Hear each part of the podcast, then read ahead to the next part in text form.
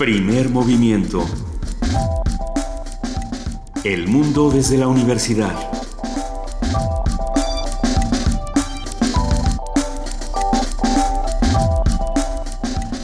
Buenos días a todos los que nos están escuchando a través del 96.1 de FM Radio UNAM.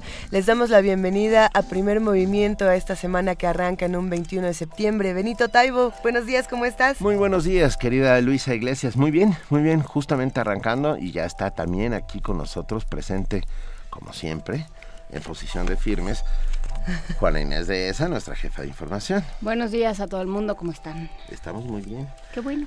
Los invitamos a que nos escriban, a que nos llamen. Estamos en arroba P Movimiento, en diagonal primer, en diagonal primer movimiento UNAM, en el teléfono 55 36 43 39 y en el correo electrónico primer movimiento UNAM arroba gmail.com. Y ganó Cipras. Aquí lo dijimos. Uh, una vez más. Aquí se tendrá, dijo primero. tendrá que hacer eh, gobierno de coalición. Tiene 144, eh, la izquierda de Siriza tiene 144 escaños de 300 en el Parlamento. Uh, se va a volver a unir con la derecha. Es una, es una cosa tan extraña, pero bueno. El, ca el, caso de Cipras es rarísimo. Eh, sin duda ha tenido las maniobras políticas más interesantes de los últimos meses. Líder carismático uh, que sigue haciendo estremecer a Grecia. Los griegos a la Unión Europea a la Unión Europea sobre todo, no claro, sobre todo a la Unión Europea. Pero bueno, es de verdad un tema. Hablaremos de hoy, hoy de ello aquí en Primer Movimiento. Así es, vamos a hablar del caso de Cipras y también vamos a arrancar esta mañana hablando de medio ambiente, sismos. Vamos a conversar con Víctor Manuel Cruz Atienza, jefe del Departamento de Sismología del Instituto de Geofísica de la Universidad Nacional Autónoma de México. Él es autor de Los Sismos, una amenaza cotidiana, editado por Caja de Cerillos. Posteriormente, tendremos con nosotros, hablaremos sobre el premio Odebrecht para el desarrollo sostenible. Una conversación con Susana Ibarrola Carreón, gerente de comunicación de Odebrecht México. Vamos a platicar sobre el seminario de fomento a la lectura Universo de Letras. Esta conversación va a ser con Anel Pérez, secretaria técnica de vinculación de la Coordinación de Difusión Cultural de la UNAM. Empieza mañana y vamos a tener uh, una super sorpresa, así que estén atentos. Esto, todo esto sucederá sobre las 7, no es cierto, sobre las 8 y 10, 8, 8 y 12 de la mañana. Vale la pena darse sí. de vuelta a la página desde ahora de Universo de Letras para que vayan viendo el programa de todo lo que va a tener este nuevo seminario. En nuestra nota del día, eh, Salvador Camarena, periodista y columnista del financiero, hablándonos sobre un tema importantísimo de coyuntura nacional. Y como ya lo habíamos anunciado en nuestra nota internacional, vamos a hablar de las elecciones en Grecia. Esto con el comentario de Dora Conausi, investigadora del Instituto de Ciencias Sociales y Humanidades, Alonso Vélez Pliego de la Benemérita Universidad Autónoma de Puebla. En la participación de la Dirección General de Publicaciones, Guillermo Chávez, subdirector de revistas académicas y publicaciones digitales, habla sobre el acceso abierto y sus efectos en la sociedad, el acceso abierto a Internet, por supuesto.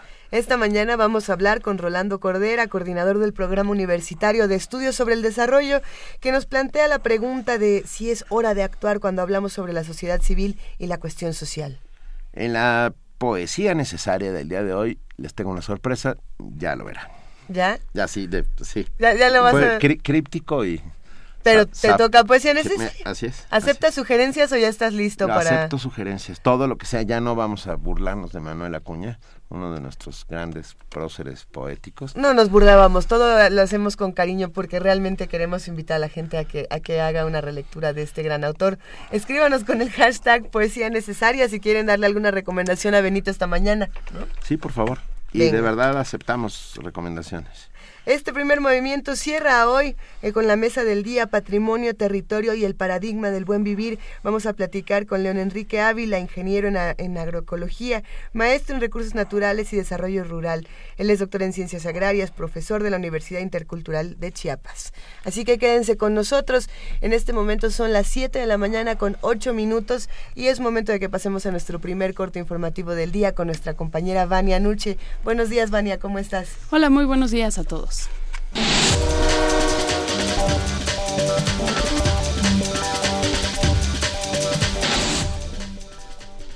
Iniciemos con información internacional. El Papa Francisco comenzó el sábado Comenzó el sábado una visita a Cuba al ser recibido por el presidente Raúl Castro, el líder de la Iglesia Católica, habló del restablecimiento de las relaciones entre Cuba y Estados Unidos. Es un proceso, es un signo de la victoria de la cultura del encuentro, del diálogo, del sistema del acrecentamiento universal por sobre el sistema muerto para siempre de dinastía y de grupos, decía José Martí. Animo a los responsables políticos a continuar avanzando por este camino y a desarrollar todas sus potencialidades como prueba del alto servicio que están llamados a prestar en favor de la paz y el bienestar de sus pueblos y de toda América y como ejemplo de reconciliación para el mundo entero. El mundo necesita reconciliación. En esta atmósfera de tercera guerra mundial por etapas que estamos viviendo. Sobre ese tema, el presidente cubano enlistó algunas acciones que se requieren para finalizar este proceso. Hemos agradecido su apoyo al diálogo entre los Estados Unidos y Cuba. El restablecimiento de relaciones diplomáticas ha sido un primer paso en el proceso hacia la normalización de los vínculos entre ambos países, que requerirá resolver problemas y reparar injusticias. El bloqueo que provoca daños humanos y privaciones a la familia cubana es cruel, inmoral e ilegal. Debe cesar. El territorio que ocupa la base naval en Guantánamo debe ser devuelto a Cuba. Otros asuntos deben ser también dirimidos. Estos justos reclamos son compartidos por los pueblos y la inmensa mayoría de los gobiernos del mundo. Ayer, el Papa Francisco ofició una misa en la Plaza de la Revolución y también visitó a Fidel Castro en su residencia de La Habana. Ambos dialogaron en privado durante unos 40 minutos, informó el Vaticano. En ese marco, miembros de la disidencia interna cubana denunciaron decenas de detenciones y arrestos domiciliarios de opositores desde la llegada del Papa Francisco a la isla. Alexis Tsipras y su partido Siriza obtuvieron el triunfo en las elecciones anticipadas celebradas ayer en Grecia. Con más del 90% de los votos escrutados, la formación de Tsipras logró el 35.5% de los sufragios. Con esta cifra, el Partido Radical tendrá que gobernar en coalición con la derecha nacionalista de griegos independientes. En su primer mensaje tras el resultado, Tsipras agradeció a los ciudadanos que le hayan dado un mandato claro para cuatro años afirmó que las elecciones lanzan un claro mensaje a Europa de que Grecia es sinónimo de lucha y dignidad. En Información Nacional, este fin de semana el Congreso Nacional del Partido de la Revolución Democrática acordó la eliminación del artículo 256 de sus estatutos que establecía una antigüedad mínima de dos años para poder ser dirigente del Sol Azteca. Con esta decisión se abre el camino para que Agustín Basabe presente su registro como candidato para dirigir al PRD. Asimismo, aprobó que buscará alianzas con el Partido Acción Nacional, pero solo en determinadas condiciones y para propósitos políticos específicos. El Congreso Nacional del PRD también aprobó un resolutivo que pide a los dirigentes involucrados en la postulación de José Luis Abarca ponerse a disposición de las autoridades por la desaparición de los 43 normalistas de Yotzinapa. Habla la senadora Angélica de la Peña ordenar a quienes estuvieron involucrados de una u otra manera en la decisión de haber postulado a Barca como candidato a la presidencia del municipio de Iguala Guerrero y su posterior afiliación al PRD y hoy ocupan un encargo público, tomen las medidas pertinentes y se pongan a disposición de la autoridad para los deslindes correspondientes. Patricia Mercado, secretaria de Gobierno del Distrito Federal, dijo que los familiares y amigos de los 43 estudiantes desaparecidos de Ayotzinapa podrán marchar y llegar al Zócalo capitalino para que instalen su huelga de hambre. La funcionaria reiteró que se va a respetar la libre manifestación y que lo único que han solicitado los organizadores es mayor seguridad. Cabe resaltar que la conmemoración por los hechos de Iguala iniciará el miércoles y concluirá el sábado 26 de septiembre. De acuerdo con fuentes de la Subprocuraduría especializada en investigación de delincuencia organizada, en la declaración ante el Ministerio Público, Gildardo López Astudillo, alias El Gil, aceptó haber dado la orden de detener, levantar, ejecutar e incinerar a los normalistas de Ayotzinapa. López Astudillo reveló que nueve presidentes municipales apoyan y protegen a la banda delictiva Guerreros Unidos a cambio de recursos económicos. El Gil fue trasladado al penal federal de máxima seguridad de El Altiplano. Visitadores de la Comisión Nacional de Derechos Humanos realizaron una visita a Hermosillo, Sonora, para continuar con la investigación sobre las violaciones a derechos humanos de niñas y niños que presuntamente fueron vendidos. Mediante un comunicado, la comisión informó que los visitadores recabarán evidencias y documentación en poder de las autoridades para dar seguimiento a la evolución de los hechos. Asimismo, se detalló que en su momento emitirá la resolución que conforme a derecho corresponda. Y en la nota de la UNAM, el Pleno del Consejo Universitario aprobó la creación de la especialización en estaumatología pediátrica que se impartirá en la Facultad de Estudios Superiores Iztacala. El plan de estudios tiene una duración de dos años, incluida la graduación, y un valor total en créditos de 224, de los cuales 12, 212 son obligatorios y están distribuidos en ocho actividades académicas y en 12 optativos correspondientes a dos actividades más. Habla Patricia Dolores Dávila Aranda, directora de la FES Iztacala. Los problemas odontológicos o de salud bucal en nuestro país constituyen un asunto de alcance nacional que requiere de personal con capacidad para ofrecer soluciones a sus diversas problemáticas en los diferentes sectores. En este contexto, esta propuesta de especialización está dirigida a prevenir y atender los problemas de salud bucal de niños y adolescentes, quienes frecuentemente presentan padecimientos como caries y periodontopatías, los cuales, por cierto, pueden prevenirse si se atienden bien y a tiempo. Pese a que diversas instituciones ofrecen la especialización en la zona metropolitana, la mayoría están ubicadas en el sur y oriente de la ciudad, por lo que esta propuesta ofrece una buena alternativa de desarrollo en la zona noroeste de la zona metropolitana. Además, los integrantes del Consejo Universitario designaron a Maite Escurdia Olavarrieta como nueva integrante de la Junta de Gobierno en sustitución de Eduardo Antonio Chávez Silva, quien concluyó sus funciones por mandato de ley. De igual forma, el Pleno del máximo órgano colegiado de la UNAM nombró como investigador emérito del Instituto de Ciencias Nucleares a Alejandro Frank Hoeflich. También se acordó otorgar la medalla Gavino Barreda a Daniel Oscar García Rodríguez de la licenciatura en Sociología de la Facultad de Ciencias Políticas y Sociales, quien finalizó sus estudios en 2013, y a, y a los alumnos más distinguidos de bachillerato y licenciatura que concluyeron en 2014.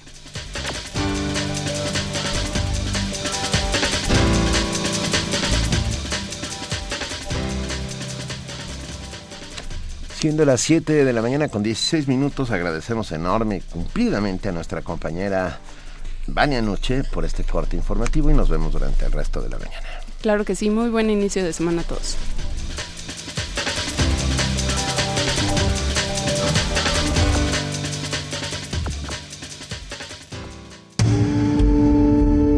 Primer movimiento. Donde todos rugen el puma ronronea.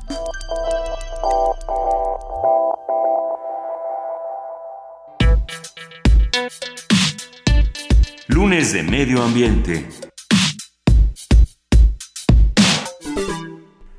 El pasado miércoles, un sismo de 8.4 grados en escala de Richter sacudió Chile, dejando 12 muertos y cientos de heridos.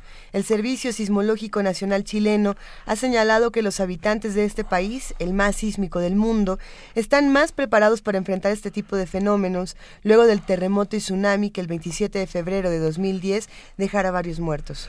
Al igual que Chile, México es un país altamente sísmico. Baste recordar el terremoto del 85, del que recientemente se conmemoraron 30 años y que dejó una cauda de destrucción y de muerte que todavía no hemos logrado cuantificar. Aquel inolvidable terremoto dejaría una experiencia significativa a los habitantes de la Ciudad de México quienes deben seguir aprendiendo a prevenir para enfrentar posibles movimientos telúricos de este tipo. Investigadores de la UNAM han señalado que la región noreste de Guerrero es una zona sísmica que desde 1911 no ha presentado movimiento en sus placas tectónicas, por lo que existe la probabilidad de que repentinamente liberen la energía que tienen acumulada y susciten un fuerte movimiento en un futuro próximo. La intensidad de ese posible sismo podría ser igual o mayor a 8 grados Richter debido a que han transcurrido mucho tiempo desde el último temblor en la zona denominada Brecha de Guerrero. Cualquier movimiento telúrico que se genere en esa zona tendría un impacto significativo en la capital del país. Esta mañana vamos a platicar sobre la naturaleza y el origen de los sismos, así como lo que nos dicen de nuestro planeta. Esta plática va a ser esta mañana con Víctor Manuel Cruz Atienza, jefe del Departamento de Sismología del Instituto de Geofísica de la Universidad Autónoma de México, doctor en sismología. Él realizó estudios de postdoctorado en el Centro Nacional de la Investigación Científica, Francia, y en la Universidad Estatal de San Diego, California. Muy buenos días, Víctor Manuel Cruz Atienza, ¿cómo estás? Eh, muy bien, buenos días. Y además hay que decir que Víctor Manuel Cruz Atienza tiene un libro ah, espectacular llamado Los sismos, una amenaza cotidiana, editado por la Caja de Cerillos, Geofísica UNAM y la Universidad Nacional Autónoma de México. Ah, Víctor Manuel, a ver, empecemos por el principio, si estás de acuerdo. ¿Qué son los sismos y de dónde vienen? Ah, bueno, si esa pregunta es fundamental, eh, eh, debería formar parte de la educación básica de todo mexicano, creo yo. Y resulta que un terremoto pues es la es la consecuencia de un de procesos que se dan en la litosfera terrestre, que es la capa más superficial y frágil del planeta, como consecuencia de la geodinámica interna del planeta, es decir, del movimiento lento pero continuo de masas de roca en el manto terrestre que provoca este movimiento eh, arrastrando las, las placas tectónicas que componen a la litosfera. Entonces, este movimiento provoca interacción entre las diferentes placas que vistas desde el espacio se verían como un enorme rompecabezas y ahí donde las placas entran en, en contacto, pues hay tensiones, hay fricción entre ellas que provoca una acumulación, provocan una acumulación de energía que cuando rebasa la resistencia de las rocas al movimiento, pues se libera súbitamente con un movimiento violento entre las, entre las rocas, generando ondas sísmicas que se propagan en el interior de la Tierra. Algo parecido a lo que ocurre con una liga cuando uno la estira, esta se va alargando hasta que rebasamos la resistencia de la liga, súbitamente, cuando se rompe, súbitamente los dos pedazos de la liga regresan a ser del mismo tamaño que tenían y ese es justamente lo que llamamos el rebote elástico, que es el mismo mecanismo físico que genera las ondas en el interior de la Tierra eh, al regresar súbitamente a su posición eh, o a su configuración que tenían antes de ser deformadas. Entonces es un terremoto y es lo que provoca las ondas que viajan eh, en el interior de la Tierra hasta la superficie hay muchos mitos alrededor de los terremotos, de los sismos, y, vaya, se ha tratado de, generar una cultura de prevención. Sin embargo, a veces estos mitos pesan más que la misma cultura de prevención. ¿Qué hacemos entonces para estar preparados cuando llega un sismo? Eh, bueno, desde luego que uno no puede estar preparado ante nada si no conoce la realidad. Si uno estaba, si va, si basa su, si basa su comportamiento, las medidas que toma uno en, en especulaciones o, o, ideas que no corresponden a, lo que en realidad sucede.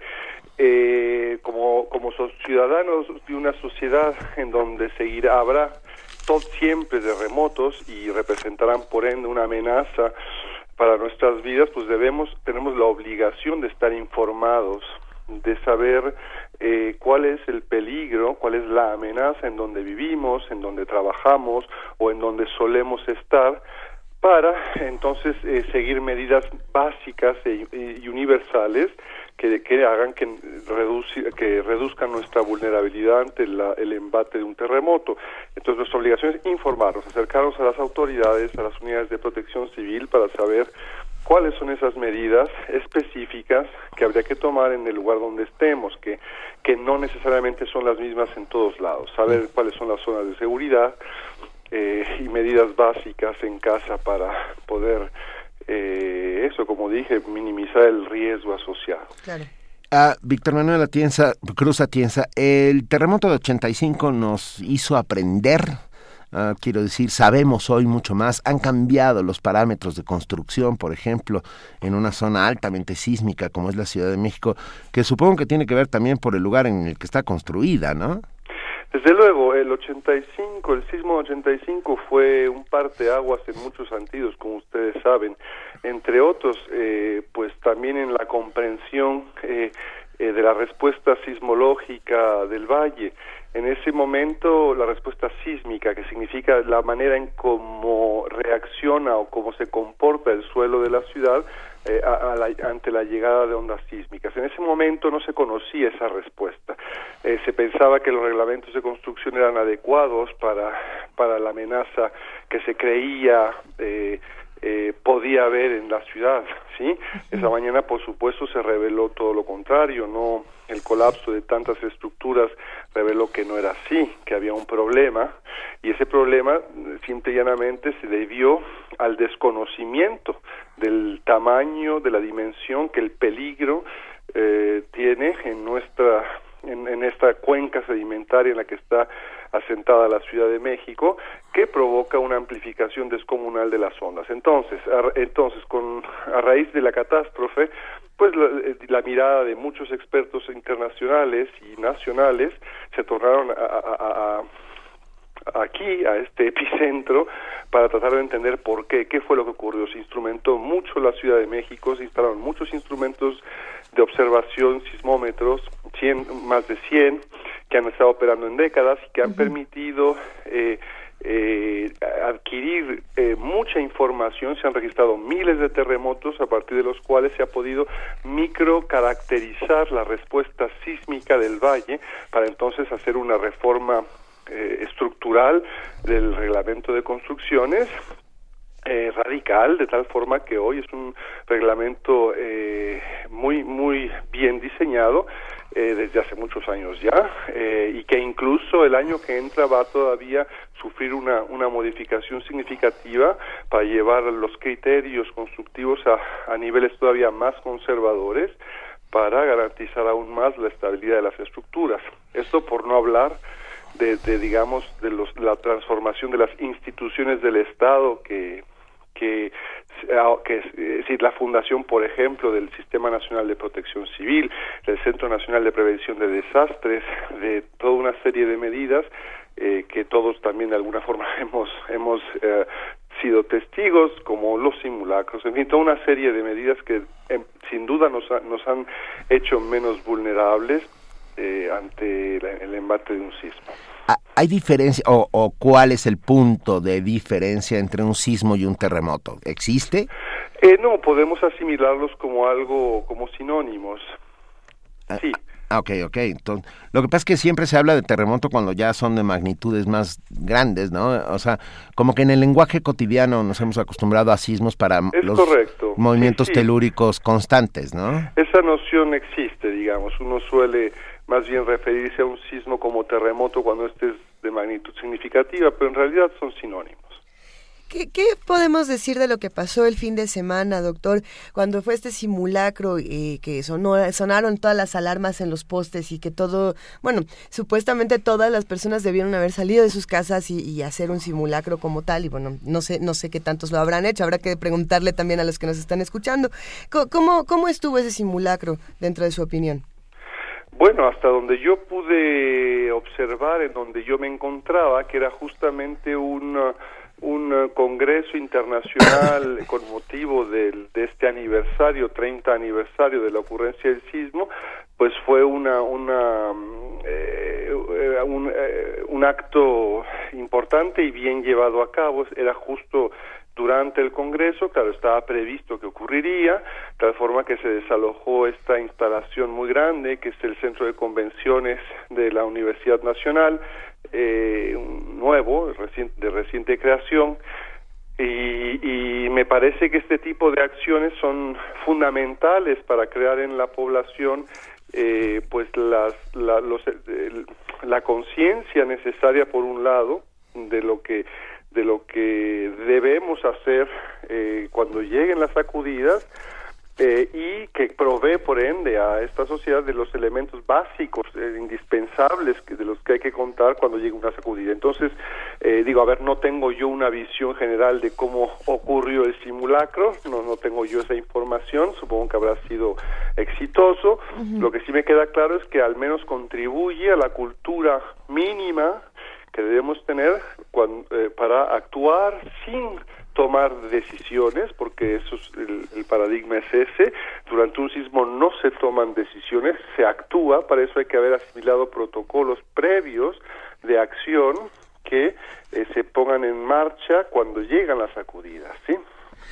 Ah, tenemos en las manos Los sismos, una amenaza cotidiana, tu libro editado por la Caja de Cerillos, que además es bellísimo, hay que decirlo, es editorialmente muy atractivo, además de todo lo que contiene, por supuesto. Y eh, nos interesa mucho que nos pudieras hablar un poco sobre esta brecha sísmica de Guerrero de la que nadie habla y sin embargo tú le pones una muy, muy especial atención. Sí, bueno, eh, mira, e, esta, esta brecha sísmica no es más que un segmento, una porción de la zona de subducción mexicana que se extiende eh, entre Acapulco y, al, sureste y Papanoa al noroeste, en donde no han ocurrido, no han ocurrido un sismo de magnitud superior a 7 en más de 103 años. Eh, Considerando que el periodo de retorno eh, de, grandes sismos, es decir, de sismos de magnitud superior a 7.4 en la zona de subducción mexicana es del orden es del orden de 30 a 60 años, esto es que son eso es la cantidad de años en promedio que transcurre entre un sismo mayor y el siguiente en un mismo segmento, pues 104 años es claramente una un lapso muy superior por lo que desde hace años ya eh, hemos eh, supuesto que hay ya eh, una acumulación de energía suficiente como para que rompa un sismo significativo en ese específico segmento que además es el más cercano a la Ciudad de México de toda la costa, porque es, digamos, donde se encuentra o donde intersecta una línea perpendicular a la costa pasando por la Ciudad de México. Entonces, eh, ese es el argumento principal por el cual eh, nuestra la atención de muchos científicos, sismólogos, codestas ha estado eh, puesta ahí y por la cual también vamos a iniciar un, proyecto muy de gran envergadura el año que entra con una serie de colaboradores japoneses de lo, del cual puedo hablar en unos minutos si gustan, pero digamos lo que para acabar de responder a la pregunta eh, esta, este segmento, por lo tanto, ya debería tener cierta madurez como para albergar una cantidad de energía significativa eh, que se aúna al segmento que es adyacente hacia el al sureste, que es el segmento que rompió en 1957 con el sismo del Ángel, es un terremoto que derribó el monumento, eh, y, que ya del eh, que ya ha transcurrido pues más de 60 años por lo que uno podría suponer que la brecha la famosa brecha de Guerrero pues se ha extendido su dimensión ha crecido digamos haciendo susceptible a una ruptura mayor un segmento aún más grande sí eh, algo que tal vez valga la pena mencionar que es muy interesante y que hemos eh, comenzado a entender en los últimos años es que la posible razón eh, por la cual este periodo de retorno en, el, en la brecha de Guerrero ha sido tan larga es porque ocurren una serie de terremotos silenciosos en profundidad, esto es sismos que no emiten ondas sísmicas y que, y que tienen lugar durante de cuatro y seis meses cada cuatro años en el estado de Guerrero y que eh, conforme ocurren, esos sismos por lo tanto son detectados solo con estaciones GPS, no con sismómetros, liberan parcialmente la energía acumulada en la brecha de Guerrero, tal forma que la acumulación neta de energía en ese segmento que mencioné entre Acapulco y Papanoa es más lenta, ¿sí? entonces tiene que transcurrir más tiempo para acumular la energía necesaria para que rompa. Entonces es un poco el estado de, comprensión que tenemos en este momento del por qué no ha roto aún un sismo ahí y que sin duda romperá algún día, porque el registro histórico, o sea, antes de 1911 ocurrieron siete terremotos.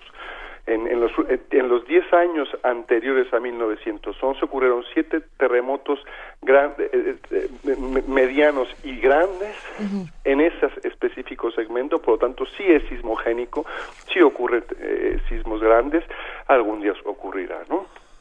Pues ah, tendremos que estar preparados para todo esto y en esta cultura para prevenirlo. Estamos muy interesados en este proyecto que mencionaba, doctor. Un momento antes para, para avanzar y entrar de lleno en este proyecto. Antes, antes de hablar de eso, mencionábamos este asunto de que cuando hay un terremoto, cuando hay un temblor, se tiene que actuar y no pensar. O, ¿Cómo es eso? ¿A qué se refiere?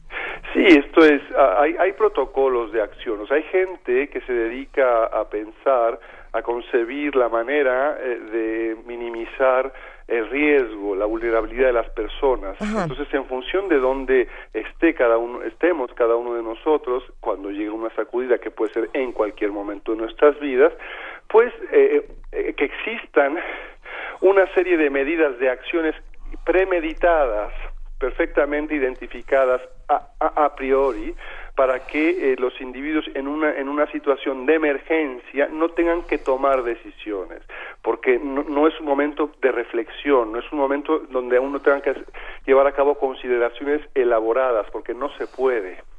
En ese momento tenemos que poner en marcha eh, eh, los planes o las medidas correspondientes que previamente conocemos ya, simplemente para hacer más eficiente esa acción eh, eh, y por lo tanto eh, correr menos riesgo. A eso me refería yo. Nuestros amigos que hacen comunidad aquí en Primer Movimiento constantemente nos escriben y, nos ayudan a hacer las preguntas que todos consideramos que son valiosas.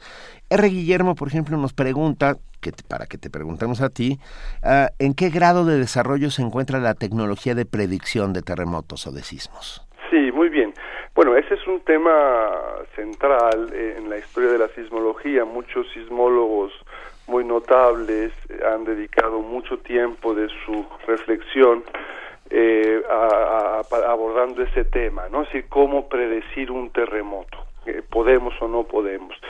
Y bueno, desafortunadamente hasta la fecha no es posible predecir un sismo, es decir, no somos capaces en ningún lugar del mundo decir cuándo va a ocurrir un terremoto de tal magnitud y en dónde digamos, los lugares geográficos en donde seguirá habiendo grandes sismos los tenemos bien identificados. Digo, no es muy complicado saberlo. Este, eh, hay zonas bien identificadas en el planeta donde ocurren grandes sismos, pero el tiempo no, el momento no lo sabemos, ni aún, ni aún en los países mejor instrumentados, como lo son notablemente Japón, o bien la costa oeste de los Estados Unidos, donde se han llevado a cabo experimentos muy costosos, eh, con aparatos muy sensibles se ha podido identificar fenómenos precursores que tengan lugar sistemáticamente antes de la ruptura de grandes sismos.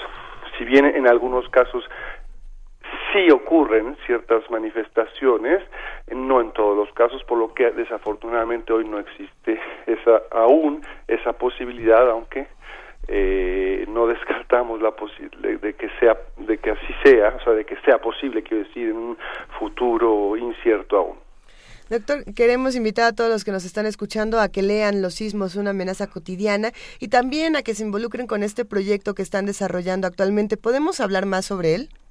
Eh, sobre este libro. sobre el libro, pero sobre todo sobre el proyecto que estaban realizando. Ah, el proyecto, por supuesto, sí, mire, entonces eh, sí, mencionaba que eh, el año que entra comenzamos una colaboración grande y así es. Esta va a consistir en, eh, vamos a desplegar una red sismogeodésica de, de, instrumentos, ahora explico qué es esto, eh, desde la fosa o lo que llamamos la trinchera, eh, que esto es el lugar en, en el mar en donde la placa oceánica comienza a entrar en subducción eh, por abajo del continente hasta tierra adentro, ¿sí? en la brecha sísmica de Guerrero. Vamos a instalar aparatos en el fondo del mar, vamos a parar, que serán eh, sismómetros que van a registrar terremotos cercanos a a, la falla donde ocurren, que es justamente ese contacto entre las dos placas que se va por abajo del continente. Vamos a también instalar eh, eh, sensores de presión hidrostática para poder detectar si el suelo oceánico sube o baja como consecuencia de procesos tectónicos que ahí ocurran. Vamos a instalar, eh, densificar la red de GPS en la costa, son GPS diferenciales muy precisos y sismómetros también en la costa. Entonces, con toda esta, esta red de observación, pues vamos a tratar de identificar fenómenos justamente que puedan revelar el estado de esfuerzos, la condición este, sismotectónica, así le llamamos nosotros, de, de ese segmento susceptible de romper en un sismo mayor. Con esto vamos a hacer muchos estudios con esta red, como son notablemente la, tomografía sísmica, vamos a reconstruir la estructura interna del planeta en esa región para conocer cuáles son las propiedades del contacto entre las placas, vamos a estudiar la mecánica del el contacto entre las dos placas, las leyes de fricción, vamos a generar modelos eh, eh, numéricos para, para eh, ser resueltos con supercomputadoras y entender justamente cuáles son las condiciones que podrían llevar a la ocurrencia de un sismo mayor en esa en ese segmento.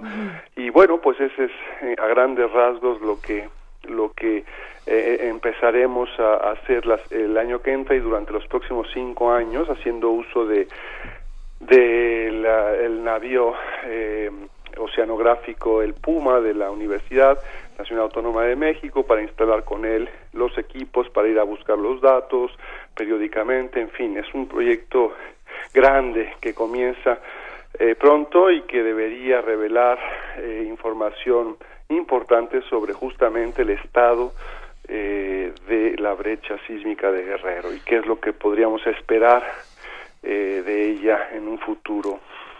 Así es. Nos entusiasma muchísimo este proyecto y queremos involucrarnos. los, los sismos, una amenaza cotidiana, ya lo pueden comprar en, ahora sí que en librerías de prestigio, como se dice por ahí. Ah, vale, ¿Va a haber alguna presentación, eh, Víctor Manuel? Pues bueno, ya, la hubo. Ah, ya la hubo. Hubo una, una pequeña pero muy linda presentación hace un par de semanas, me parece, en la, en, en, la Asociación de Vecinos y Damnificados del 85. Estuvo muy, muy bonita, eh, pero bueno, el, libro, eh, como esta es una, una reimpresión, de la primera edición que salió en 2013. En 2013 tuvo lugar una, una presentación muy muy uh, muy uh, muy bonita también eh, pero digamos de mayor envergadura entonces esta esta otra fue más simbólica para anunciar la, esta reimpresión que lo hace otra vez, eh, se lo podemos conseguir nuevamente, se había agotado el libro, ahora ya está otra vez disponible. Está, está padrísimo, que yo, eh, que es la mejor manera de llamarlo. ah, tenemos dos... Muchas gracias. Eh, la gente, nuestros amigos que hacen comunidad en primer momento siguen haciendo preguntas. ¿Algún lugar donde podamos contestarlas? algún lugar, bueno, pues está, si gustan yo podría eh, responder a las dudas que, tengan si, si, me escriben por correo electrónico, por ejemplo. Por favor. Claro, mi correo es cruz, que es mi apellido, arroba geofísica.unam.mx. Venga, ya lo saben todos. Cruz arroba geofísica.unam.mx lo vamos a subir a nuestras redes sociales. Ahorita le vamos a escribir, doctor.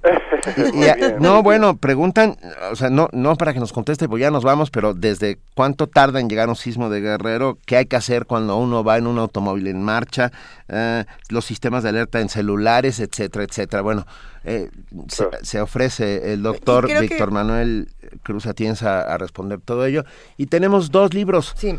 Para, para resolver estas dudas, también informarnos, creo que es lo más importante. Y tenemos los libros Los sismos, una amenaza cotidiana, que vamos a regalar uno por Facebook y uno por Twitter, con que nos manden con hashtag quiero sismo. Y, a ver, y una pregunta. a ver, que la pregunta la haga el doctor. Eh, pregunta de. Ah, ah la pregunta. Para que se lleven el libro, para el libro, entiendo. A ver, eh, eh, ¿Cuál ha sido el sismo de mayor magnitud eh, o cuál fue el sismo de mayor magnitud en el siglo XX? Okay. En México, ah, en México, en el mundo. Yo dije, no, no, no, no, en México. Bueno, nos, nos das la respuesta fuera del aire, ¿no? Claro. Porque yo creo saberla, pero por si acaso. Gracias a la Caja de Cerillos, a Geofísica UNAM y por supuesto al doctor Víctor Manuel Cruz Atienza por hablarnos sobre los sismos. Y recomendamos ampliamente Los sismos, una amenaza cotidiana. Este, de verdad, bien bonito libro, eh, porque eh, es un, un, un gran libro de divulgación científica que vale la pena que todos lo tengamos en casa. Millones de gracias por estar con nosotros esta mañana. Al contrario, es un gusto. Cuando, cuando quieran estoy aquí eh, eh, con ustedes. Venga, gracias. Gracias. Que, estén muy bien. Un Igual, beso. hasta, luego. Primer movimiento. Donde la raza habla. Son las 7 de la mañana con 43 minutos y ya tenemos en la línea a Susana Ibarrola Carreón, gerente de comunicaciones de Odebrecht México, para hablarnos sobre el premio Odebrecht, Odebrecht para Desarrollo Sostenible. Muy buenos días, Susana. Muy buenos días, Benito, Luisa y uh, auditorio. Muy buen día y feliz inicio de semana. Es un gusto eh, volver a platicar con ustedes, Susana, para que hablemos de este premio para el desarrollo sostenible. Cuéntanos más, por favor. Para nosotros es un honor eh, dirigirnos a la comunidad de la UNAM a través de este espacio tan importante y volverles a participar, que ya estamos en la segunda edición del premio Odebrecht para el desarrollo sostenible, eh, dirigido específicamente a nuestros estudiantes de las carreras de ingeniería en todas sus eh, especialidades y de la carrera de arquitectura. Este premio es a nivel nacional, estamos invitando a todas las universidades y centros de estudios superiores eh, porque tenemos una gran intención eh, eh, en esta organización que es detectar aquellas ideas innovadoras que puedan aportar algún resultado o algún beneficio para la sociedad en general bajo tres temas específicos. Este año premiaremos a los proyectos que desarrollen los alumnos eh, dentro de sus aulas, dentro de sus laboratorios, con apoyo de un profesor y, bueno, obviamente con apoyo de su universidad, uh -huh. para temas relacionados a energía, agua e infraestructura. Deseamos este, ofrecerles la página donde estamos en Internet para que conozcan nuestras bases, que se animen a revisar de qué se trata esta iniciativa y pues que participen. Ok. ¿Y la página es? La página es www.premioodebrecht, ahorita se las deletreo porque sí. es un nombre extraño, ¿verdad? Punto com diagonal México, pero en cualquier buscador si ponen Premio Odebrecht ya están las bases eh, publicadas para lo que es la eh, edición 2015. Sí. El año pasado tuvimos, pues gracias a ustedes eh, y gracias a, a, todas las áreas de la UNAM que nos abrieron este proceso de divulgación, una gran presencia y deseamos este pues poder eh, calificar muchos trabajos de la UNAM en esta nueva edición. Nosotros ya estamos en la página, aquí nos metimos de inmediato a premiodebrecht.com ah.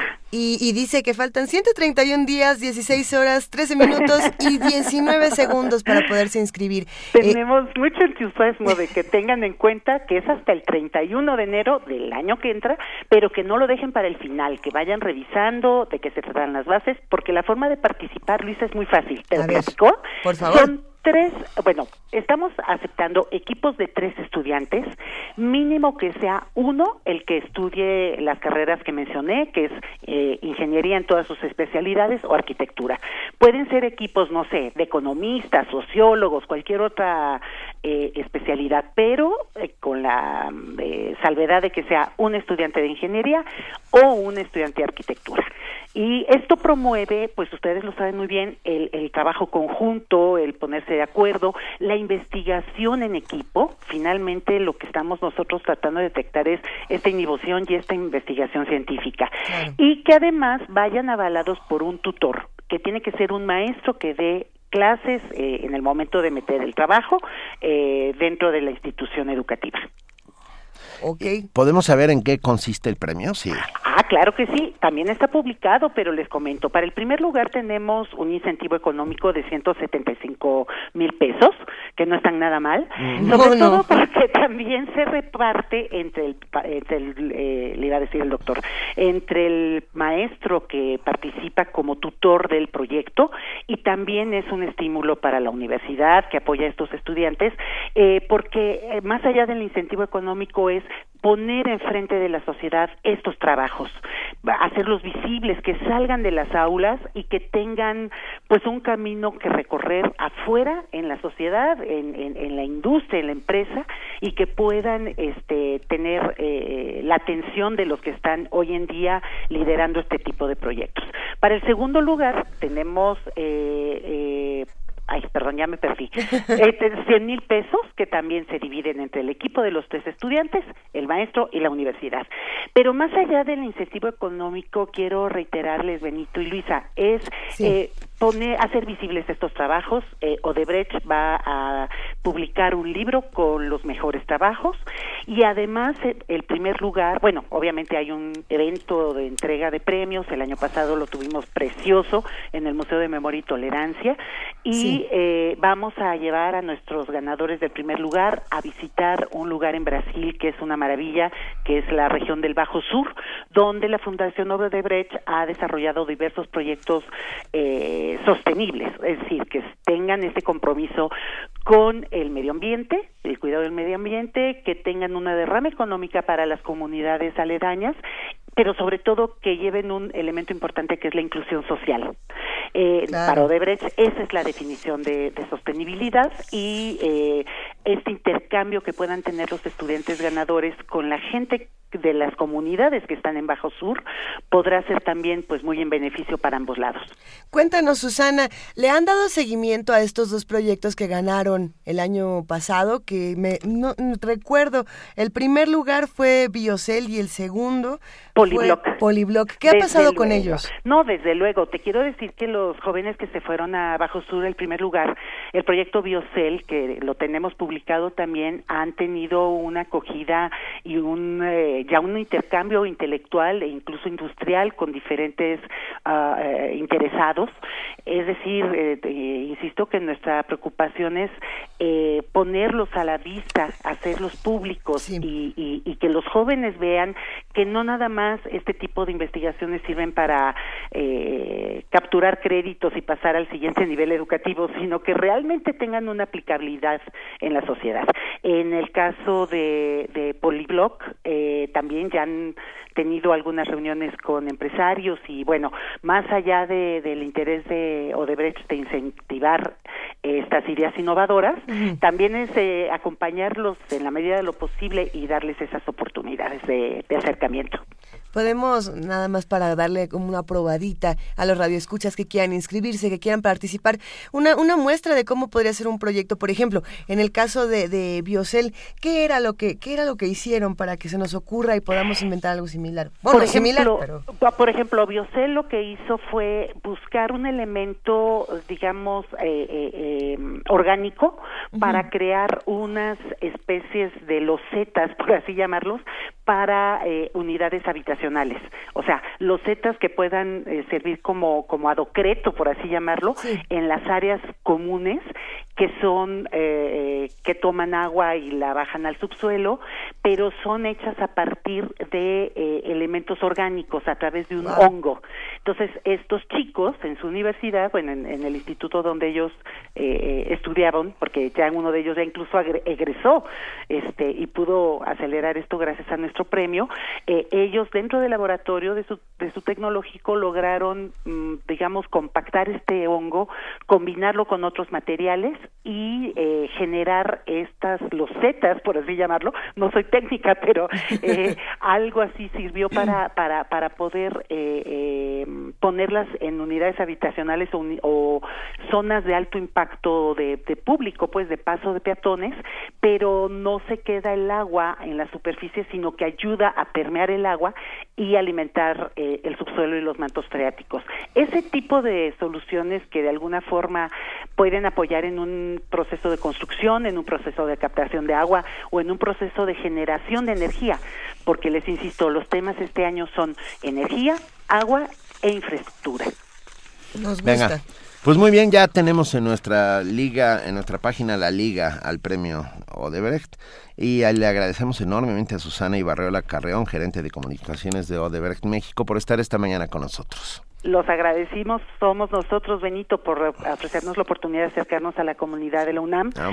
Los abrazamos y les deseamos mucho éxito. Visítenos, por favor, y verán que podrán desarrollar ahí grandes ideas innovadoras. Ah, muchísimas gracias. Gracias, Ana. Al, contrario, bueno. Y nos vamos con, a, ver, otro de nuestros curadores musicales es Jorge Martínez Rentería. Jiménez Rentería. Jiménez Rentería, perdón, perdón, Jorge, perdón, Jorge, si me estás oyendo de repente, es muy temprano.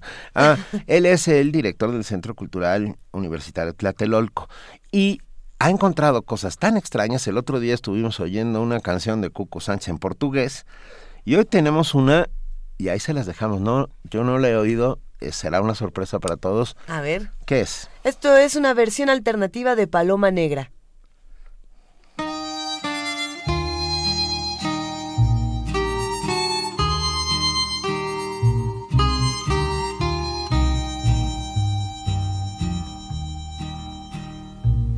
Ya me canso de esperar y no amanece. Ya no sé si maldecirte o por ti rezar. Tengo miedo de buscarte y de encontrarte.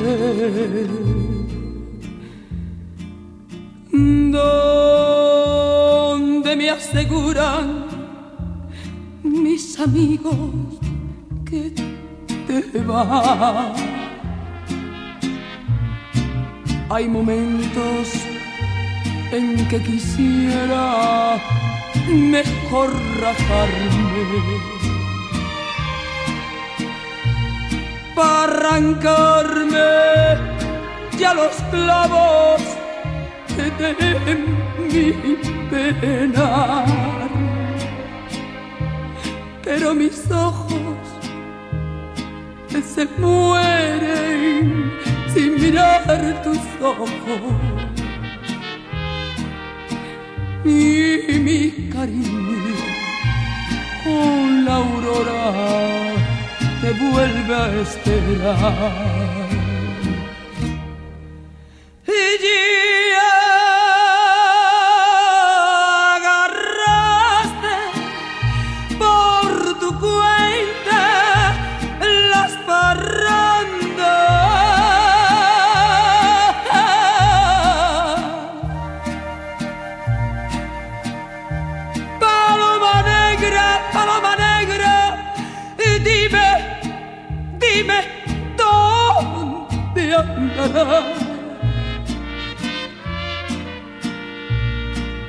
no juegues con mi honra parrandera.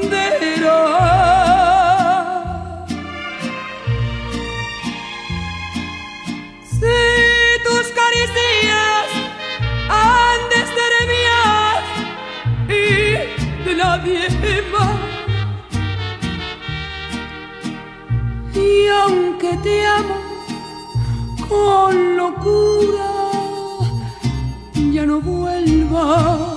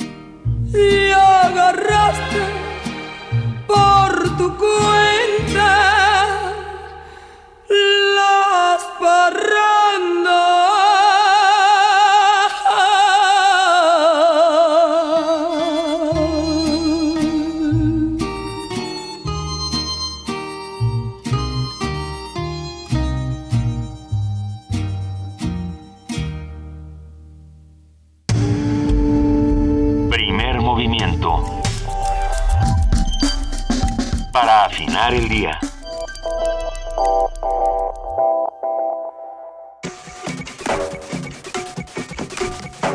Imaginantes y creadores. Con motivo del Día Mundial de la Animación, Radio UNAM y la Facultad de Artes y Diseño invitan al sexto concurso de cortometraje animado. La fecha límite para la recepción de trabajos es el 2 de octubre. Más información al 56 23 32 71 o 72. Consulta las bases en www.radiounam.unam.mx. Anima. Participa. Tráfico. Hay tantas cosas que podemos hacer por nuestra colonia, ¿no crees? Sí, pensemos ideas. Pero, ¿cómo las llevamos a cabo? En la Ciudad de México, parte del presupuesto de las delegaciones lo decidimos las vecinas y los vecinos. Inscribe tu proyecto en la consulta del presupuesto participativo antes del 25 de septiembre de 2015. Inscribamos una idea que realmente ayude a mejorar la colonia. Participa, es la idea. La ciudad es tu casa. Participa siempre. Instituto Electoral del Distrito Federal. RTC y Conaculta te invitan a conocer México es Cultura, la plataforma de Conaculta para la difusión de diversas actividades de cine, danza, teatro, música, entre otras. Se trata de una cartelera nacional que puedes consultar en español o en inglés, una línea telefónica gratuita 01800 Cultura y aplicaciones para dispositivos móviles. Para más información, consulta www.mexicoescultura.com. Ya llegué, ma. Hijo, ¿cómo te fue en el MUAC? Bien, siempre te deja algo. Oye, y...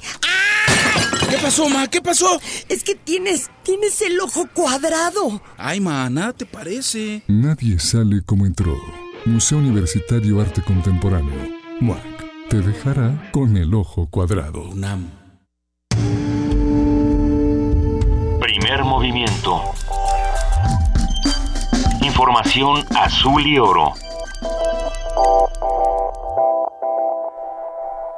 Nos escribieron mucho a Twitter y a Facebook. Queremos darles las gracias. Estamos en arroba P Movimiento, en diagonal Primer Movimiento UNAM y en el teléfono 55 36 43 39. Vamos a ir compartiendo todos los tweets con ustedes. Habían muchas preguntas pendientes para hablar de sismos, de prevención, qué se tiene que hacer, qué no se tiene que hacer. Ya nos preguntaron que cuáles mitos hay alrededor de los temblores. Lo iremos platicando a lo largo del programa, pero por ahora son las 8 de la mañana en punto y es momento de que pasemos a nuestro informativo con nuestra compañera Elizabeth Rojas. Buenos días, Elizabeth. ¿Qué tal, Luisa, Juana Inés? Buenos días, buenos días a todos.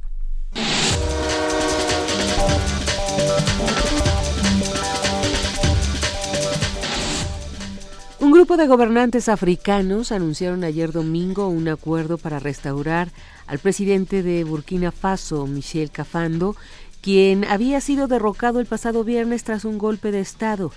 De acuerdo también el acuerdo también otorga una amnistía a los golpistas y retrasa las elecciones a noviembre. Este acuerdo también contempla que serán admitidos los candidatos excluidos del proceso simpatizantes del derrocado presidente Blaise Compaoré, a quien siguen los golpistas. El presidente senegalés Macky Sall, uno de los mediadores, informó que esta propuesta de acuerdo no firmado será presentada mañana a la Comunidad Económica de Estados de África Occidental en Nigeria.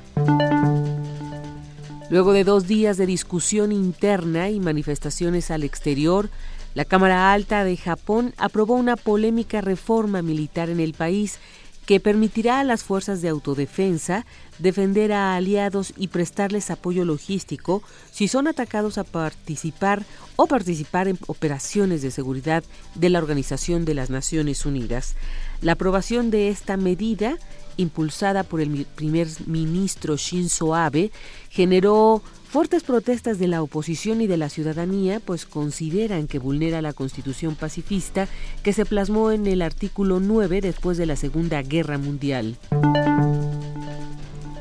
La oposición venezolana salió a las calles de las principales ciudades en apoyo al dirigente Leopoldo López, quien la semana pasada fue condenado a 13 años y 9 meses de prisión. Al menos 2.000 personas acudieron a la concentración en el municipio Chacao del que López fue alcalde hasta 2008. Expertos de la ONU piden a Venezuela la liberación y reparación a Leopoldo López. El grupo de trabajo de la ONU sobre detención arbitraria instó este viernes al gobierno de Venezuela a liberar de inmediato al dirigente de oposición Leopoldo López, condenado a más de 13 años de prisión por presuntos delitos de instigación pública. Una jueza provisoria dictó la sentencia el 10 de septiembre al coordinador nacional del partido político Voluntad Popular por cargos que también incluyeron asociación para delinquir, daños a la propiedad e incendio intencional. El presidente relator del grupo de trabajo, Seong Phil Hong, indicó que la condena fue emitida después de un proceso judicial de 19 meses a puerta cerrada, marcado por graves irregularidades, en el que no se respetó el debido proceso legal ni las garantías judiciales. El experto explicó que no se publicaron los fundamentos de las imputaciones, no se permitió al acusado ejercer su derecho a una defensa adecuada, ni se admitieron las pruebas de descargo que ofreció. El grupo reiteró al venezolano su solicitud de liberar y otorgar una reparación integral a Leopoldo López. Los expertos también pidieron a las autoridades de Venezuela considerar su solicitud de visitar el país con la intención de contribuir a fortalecer el Estado de Derecho. Rocío Franco, Naciones Unidas, Nueva York. Al menos 13 migrantes murieron ayer frente a la costa de la ciudad occidental turca de Kanakale al chocar la embarcación en la que viajaban con un buque comercial en su intento por llegar a Grecia. La Guardia Costera rescató a ocho personas, entre ellos un hombre con heridas graves. El accidente es el segundo que se registró este domingo entre Turquía y Grecia, donde las autoridades reportan la desaparición de 26 migrantes.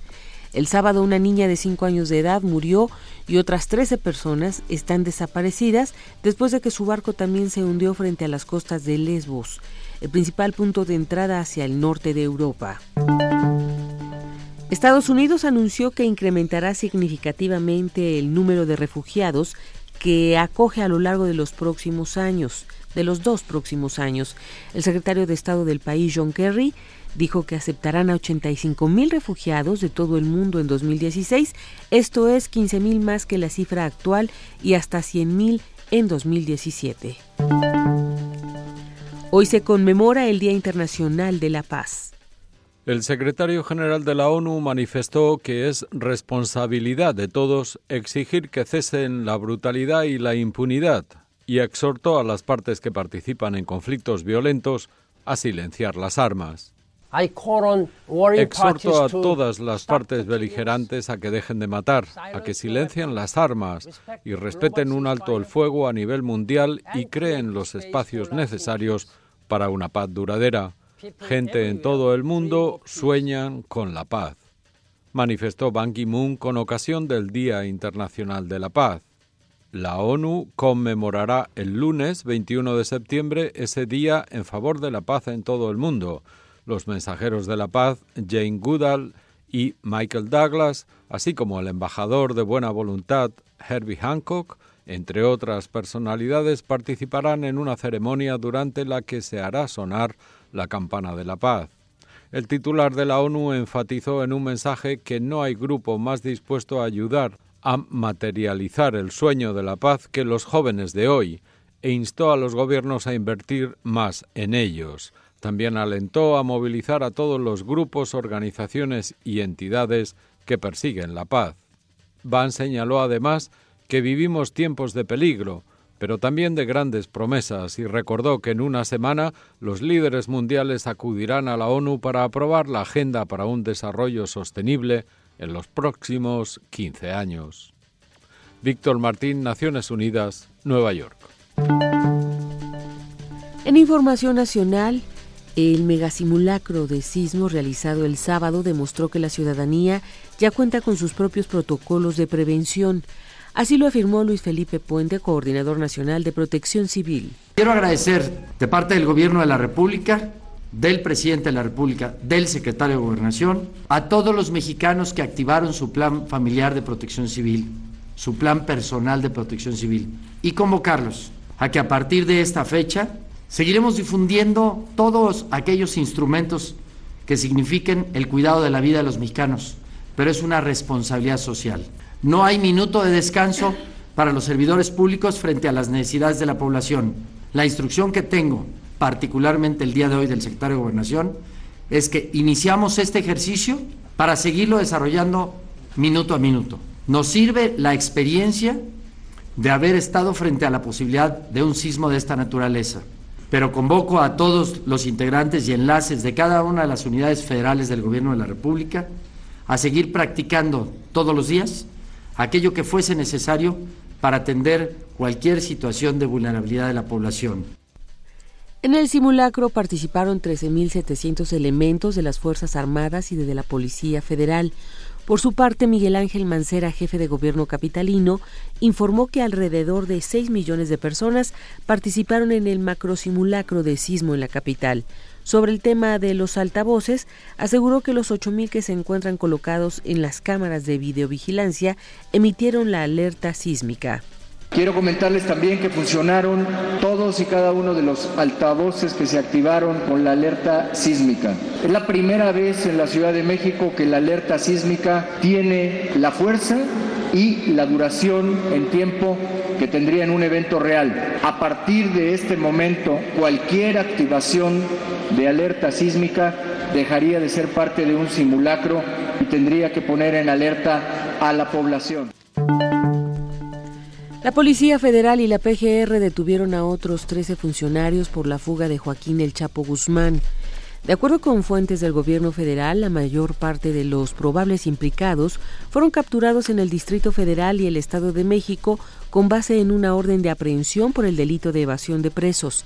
Entre los detenidos se encuentran Celina Oseguera Parra, ex coordinadora general de penales federales, y Valentín Cárdenas Lerma, exdirector del penal del Altiplano. La Procuraduría General de la República informó que localizó un supuesto centro de espionaje en donde se intervenían llamadas telefónicas instalado en la colonia Polanco en el Distrito Federal. Según la dependencia, elementos de la Agencia de Investigación Criminal cumplieron con una orden otorgada por un juez federal especializado en cateos en un departamento ubicado en la calle de Campos Elíseos. Durante el cateo fueron asegurados un dispositivo electrónico con audífonos y puntas de conexión, 21 discos flexibles y 442 discos compactos de diferentes marcas y capacidades.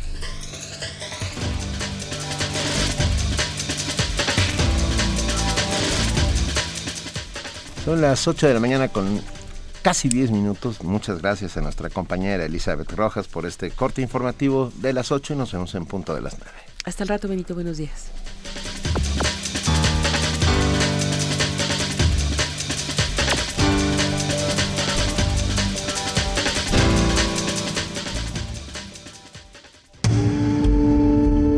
Primer movimiento. Donde la raza habla. Ya estamos de regreso y rápidamente nos escribe Rafa Compay preguntando ¿Dónde está lo alternativo de esa versión de Paloma Negra? Nosotros nos preguntamos exactamente lo mismo, pero, pero escucha, nos, lo respondimos. Había una flautita, había, una, flautita, que no, es de lo más, eh, de, lo más Ah. ortodoxa que se puede uno encontrar. Pero bueno, Pero había que sí, había que escucharla con lupa. Es que, a ver, perdón, el tema es que era Rocío Jurado, una intérprete española. Tal vez no era tan alternativa como lo que nos propone Ramiro Magaña Pineda, que suena muy bien, muy bien, y la vamos A buscar, lo juro. Dice, dice, en tema de versiones alternativas, los Ochimilcas, los Ochimilcas tienen una buenísima de She Loves You, de Lennon y McCartney. Muy recomendable, la vamos a buscar. Híjole, Esa- con los Beatles se han hecho unas cosas. No, bueno, Son mis pero- favoritas cuando... Aquella que es como sí. flamenca. Y, y Fania All Stars, o sea, también se hizo tropical. Celia Cruz cantando a los Beatles y sonaba maravillosamente bien, ¿no lo recuerdan? Hay, hay un, un intérprete que ha estado varias veces en nuestro país, que es el señor Coconut, que siempre hace versiones extrañas de clásicos, ya sean de los Beatles mexicanas, no mexicanas, internacionales, alemanas, de todo, pero las hace como en mambo y... A ver, aprovechando que tenemos dos minutos. A ver, tenemos Sí, dos tenemos dos minutos. A ver, a ver. No, no tenemos dos minutos, pero la vamos a poner, la de los Ochimilcas, en algún momento. Pero sí tenemos 30 segundos para decir que todavía no se va el último libro de los sismos, una amenaza cotidiana de Víctor, de Víctor Manuel Cruz Atienza. Este libro lo estábamos dando en Facebook, lo vamos a seguir dando en Facebook con el hashtag Quiero Sismo y que nos digan la pregunta que habíamos hecho, la respuesta. Bueno, a ver. ¿Cuál ha sido el terremoto más grande ah, en, en cantidad de puntos Richter que, que, que ha habido en México en el siglo XX. Ya, nosotros ya sabemos la respuesta, gracias a, a Víctor Manuel Cruz Atienza. No es lo que se imaginan, ¿eh? Pero bueno. No, es la respuesta inmediata que uno tiene en mente. Pero es momento de que nos vayamos a nuestra nota nacional. Casi no, todavía nos vamos no, a nuestra todavía nota no. nacional. Seguimos, seguimos aquí. Bueno, Ah. ya gracias a Claudia Guerrero, ya escuchando primer movimiento en mi oficina. Gracias a ti, querida. Dulce Stoff nos manda a Sacha Silva un Ujú. cucurrú, palo, cucurrú cucú paloma en vivo en Londres. Ay, ahorita la escuchamos, otra, ¿cómo no? otra. Parece ser No- que sí, sí hay muchas. Nos preguntaron en redes sociales que cuáles eran los mitos que, que circulaban alrededor de los temblores, de los sismos, de los terremotos. Uno que es muy interesante es que generalmente se pregunta dónde es el epicentro de un temblor y más allá del epicentro es bien interesante conocer los mapas telúricos. Para eso este libro es fundamental porque tenemos que conocer las rutas que toman estos temblores dentro de las capas tectónicas. Lo y bueno, platicando. sí tenemos música alternativa y tenemos a los Ochimilcas con She Loves You.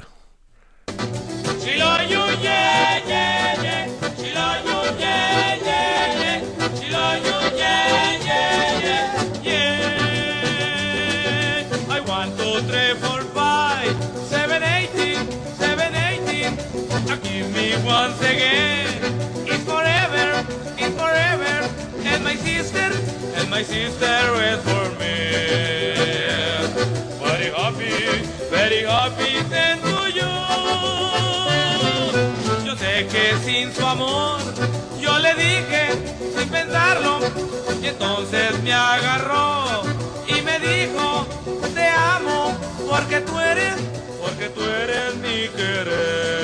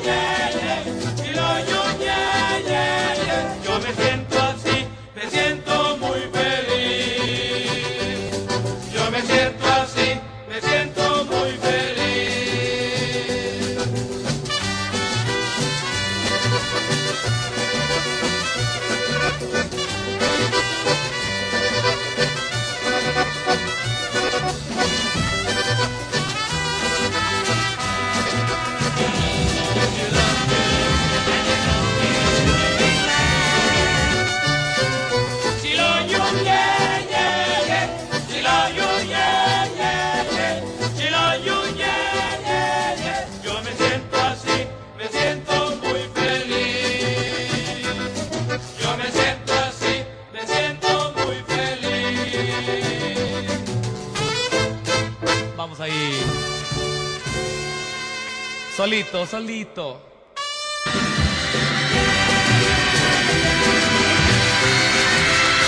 Engarrote.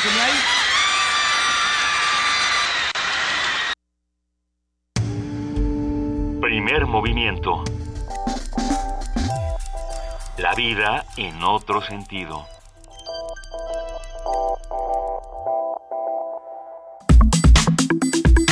Nota Nacional.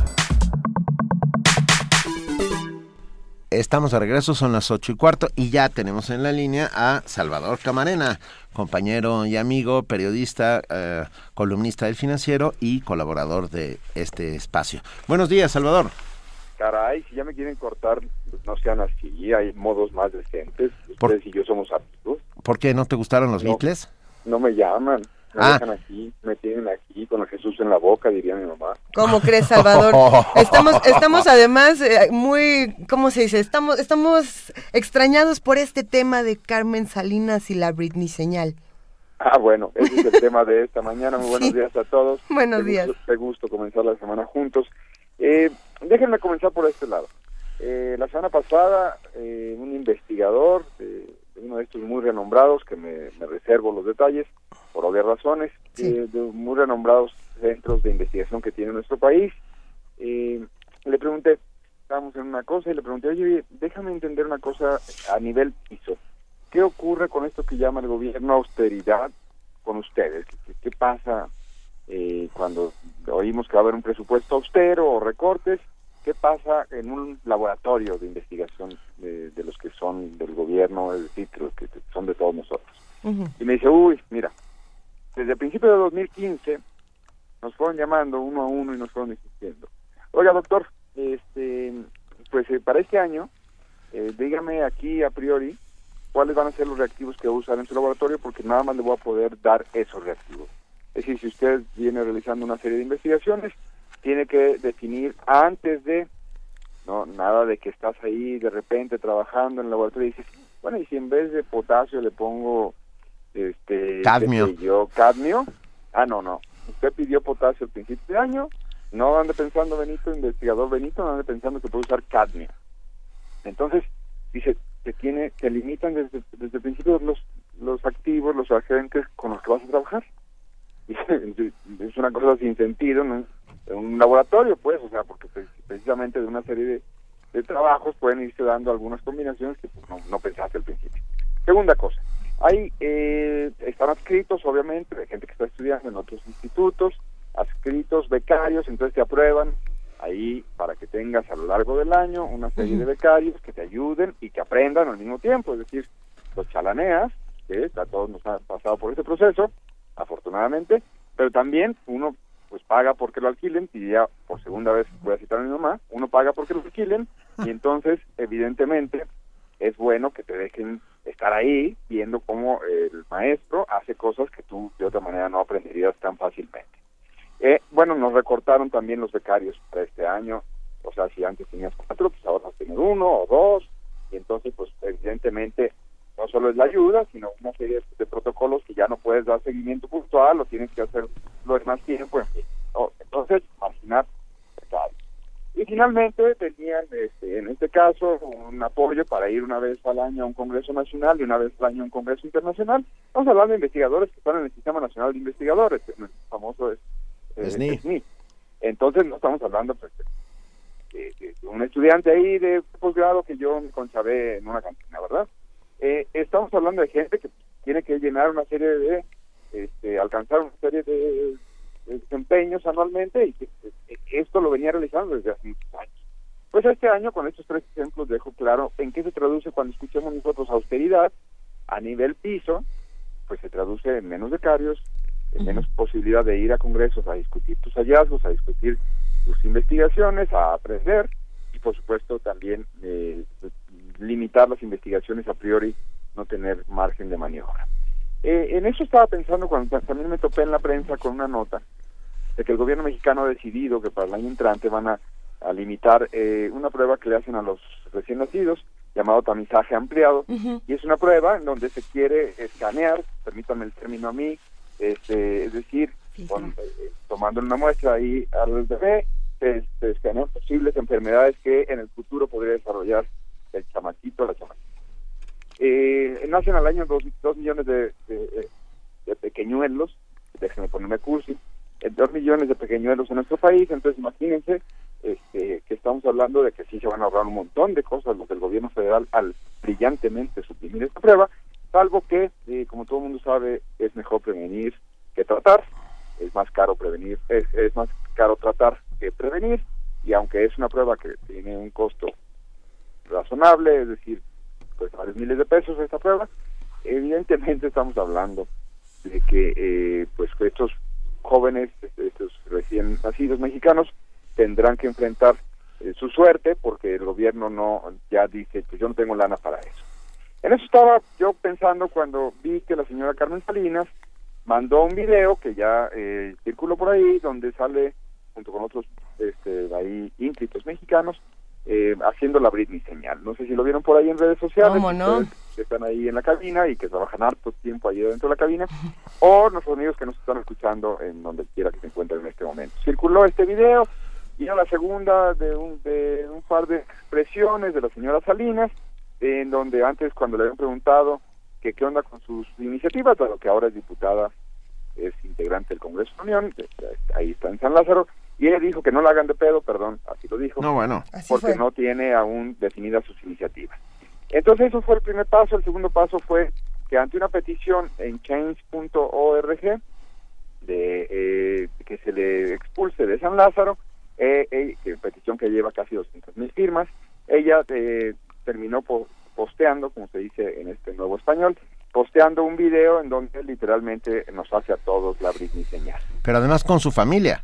Eh, ah, su familia, yo, yo vi unos muchachitos. Ah, ahí, no, ya, sal- bueno. sí, bueno, Sí, sale sí. parte de su familia, o sea, no era solo ella. Ah, bueno, bueno, qué, qué, qué finos todos. Sí. Bueno, entonces, eh, uno, yo no estoy de acuerdo en esta en esta petición en change.org, les voy a decir por qué. Uno, porque este- es pleno, está en su pleno derecho la señora Salinas de eh, ocupar una curul en San Lázaro hasta el día de hoy. No ha cometido delito alguno, no falta ninguno de los requisitos y bueno.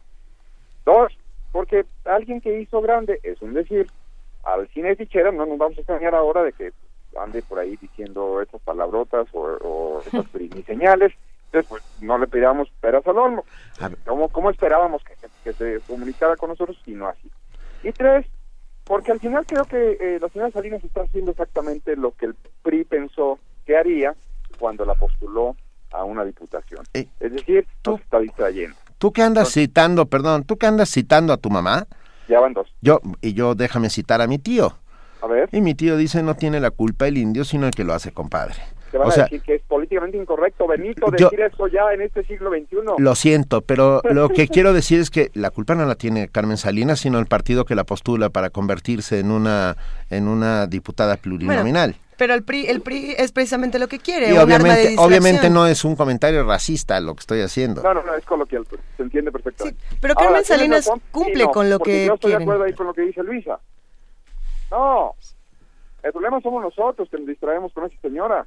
Sí. El problema somos nosotros que mientras están recortando en los institutos de investigación cosas tan inverosímiles como los reactivos con los que los señores tienen que trabajar, los becarios que nos conviene que aprendan de estos investigadores para que luego hagan sus propias investigaciones, y por supuesto la posibilidad de que estos señores, en vez de que los diputados y los senadores hagan esas plenarias estúpidas que hacen cada rato o en Punta Mita, o en Playa del Carmen, o en Los Cabos, mejor deberíamos mandar investigadores precisamente a que discutan los hallazgos que hace la ciencia mexicana.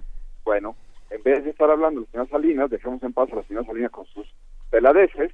Mira que yo digo palabrotas al por mayor, pero no estoy sentado en una curul, afortunadamente. El punto es, yo creo que nos estamos, eh, ca- estamos cayendo en la trampa.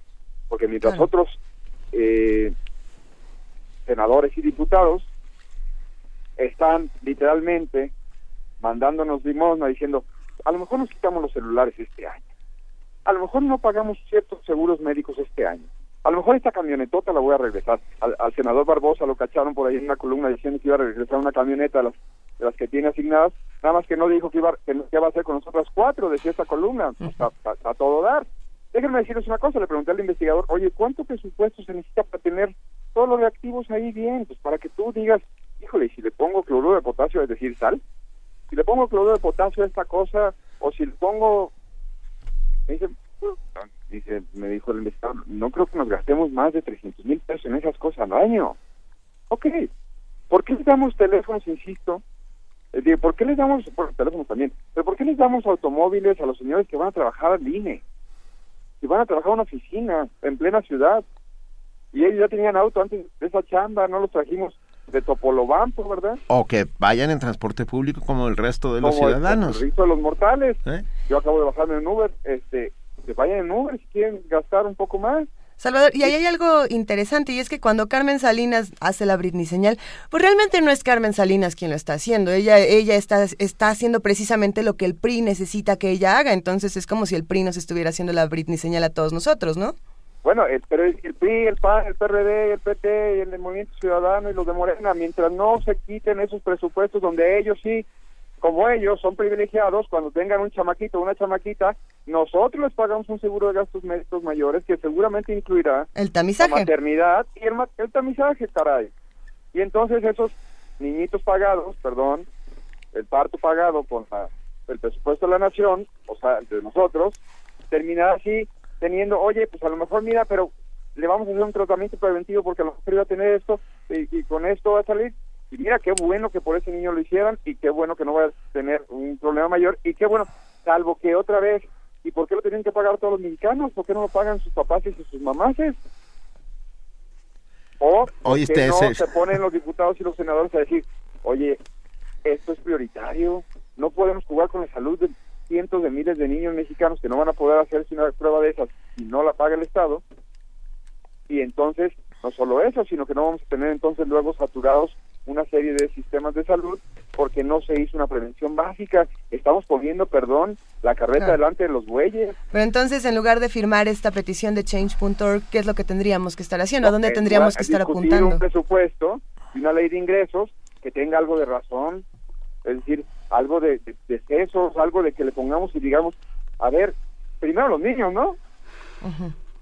Sí, Antes decía Andrés Manuel que primero los pobres. Bueno, empezamos por los niños, primero los niños. Mira, van como cuatro camionetas. Saludos, señores, del presupuesto.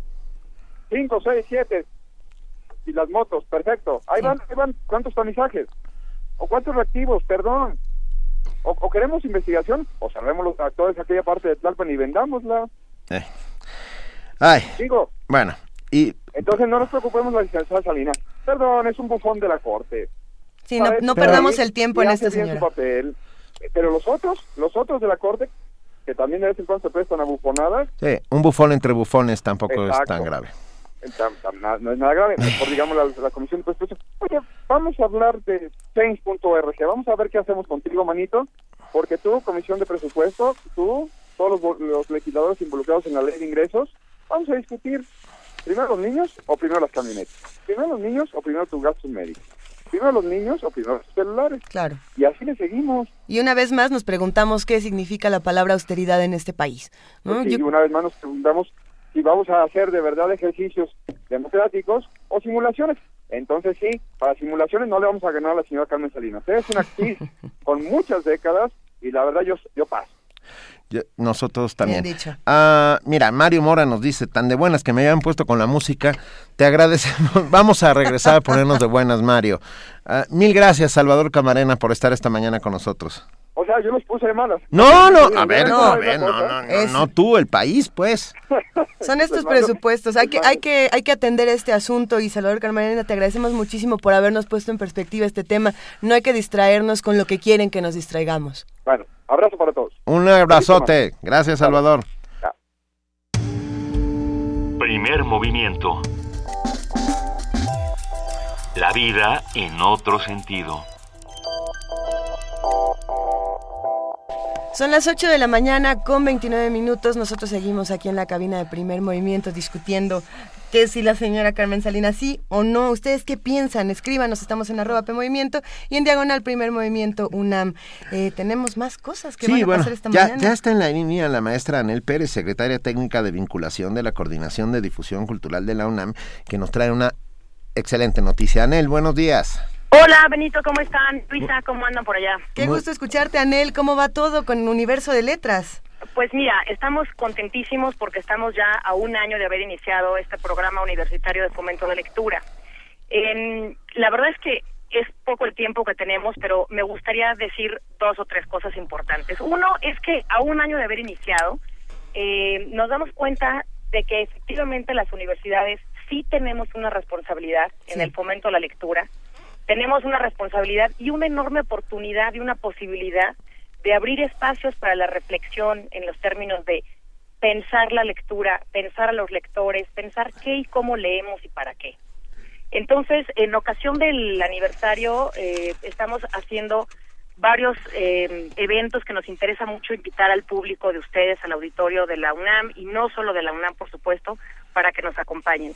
¿Te los platico? Sí, por favor. Mira, este, el día de mañana empezamos ya con nuestro segundo seminario de fomento a la lectura. El año pasado tuvimos un primer seminario abierto, Luisa Benito, para pensar y reflexionar sobre en qué términos de lectura estamos en el 2015 septiembre. Es decir, ¿qué, qué hacemos con la lectura y cuáles son nuestras posibilidades? Por eso este segundo seminario, que comienza mañana y que todavía hay algunos lugares, pocos, pero todavía los hay, este seminario se llama Multiliteracidad, un universo de posibilidades. Y tiene un temario de lo más atractivo. Vamos a tener tres días dedicados solo a pensar qué es esto que leemos y cuáles son las posibilidades de la lectura. Te platico. El primer día vamos a tener literatura y ciencia. Eh, vamos a tener una mesa que se va a dedicar a la literatura y la divulgación científica. ¿Cómo es posible que se narre la ciencia? En, en el primer día también vamos a tener una segunda mesa sobre poesía, física y cuento, ¿no? Eh, O sea, ¿Cuál bonito. es la relación de la ciencia y la, y la poesía? La matemática y la poesía. ¿Cómo ven? Eh, me encanta. El segundo día vamos a tener también una serie de, de, de, temas muy interesantes y que se abordan poco de pronto en este tipo de seminarios. Es el día de la gastronomía y la, y la lectura. Entonces, por una parte vamos a ver cuál es la figura del autor en la gastronomía, porque los chefs y los dueños de las recetas no necesariamente son los dueños de los libros o los autores de los libros. ¿Cómo es que se puede hacer periodismo y fotografía especializado en libros de, de cocina y gastronomía? Entonces vamos a tener unos invitados de lo más interesantes este segundo día también para hablar de esos temas.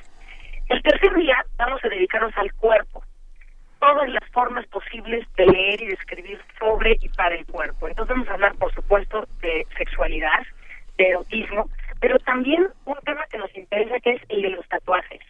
Luisa, tú sabes que alguien interesante va a participar en esa mesa. Así como. Ahorita nos platicas, pero el cuerpo se puede leer, el cuerpo se puede leer en sus propias cicatrices, en sus propios este, gráficos, como en este caso los tatuajes, y de eso vamos a hablar, cómo los tatuajes narran desde el cuerpo historias de la gente que habita esos cuerpos. Lo mismo en el tema del, del, de la literatura erótica. Y vamos a concluir con una conferencia magistral que se llama Construcción desde el cuerpo, con la doctora Elsa Muñiz García. Entonces, bueno, son tres días, Benito Luisa, dedicados a entender esta multiliteracidad en la que estamos ahora. Y este todos todo el auditorio está invitadísimo. Me gustaría darte los datos. Es el 23 24 perdón 22 23 y 24 de septiembre. Es en la sala Carlos Chávez. Tenemos un cupo limitado pero todavía tenemos algunos lugares eh, Radio UNAM me parece que tienen alguna sorpresa. Pues, pero tú nos la vas a dar, ¿no? Cuéntanos, Anel. Sí, a ver, tenemos becas, ¿no? tenemos becas porque, bueno, este seminario obviamente tiene un coste de recuperación que para público general es de 300 pesos, pero para los alumnos Puma es de 150 pesos.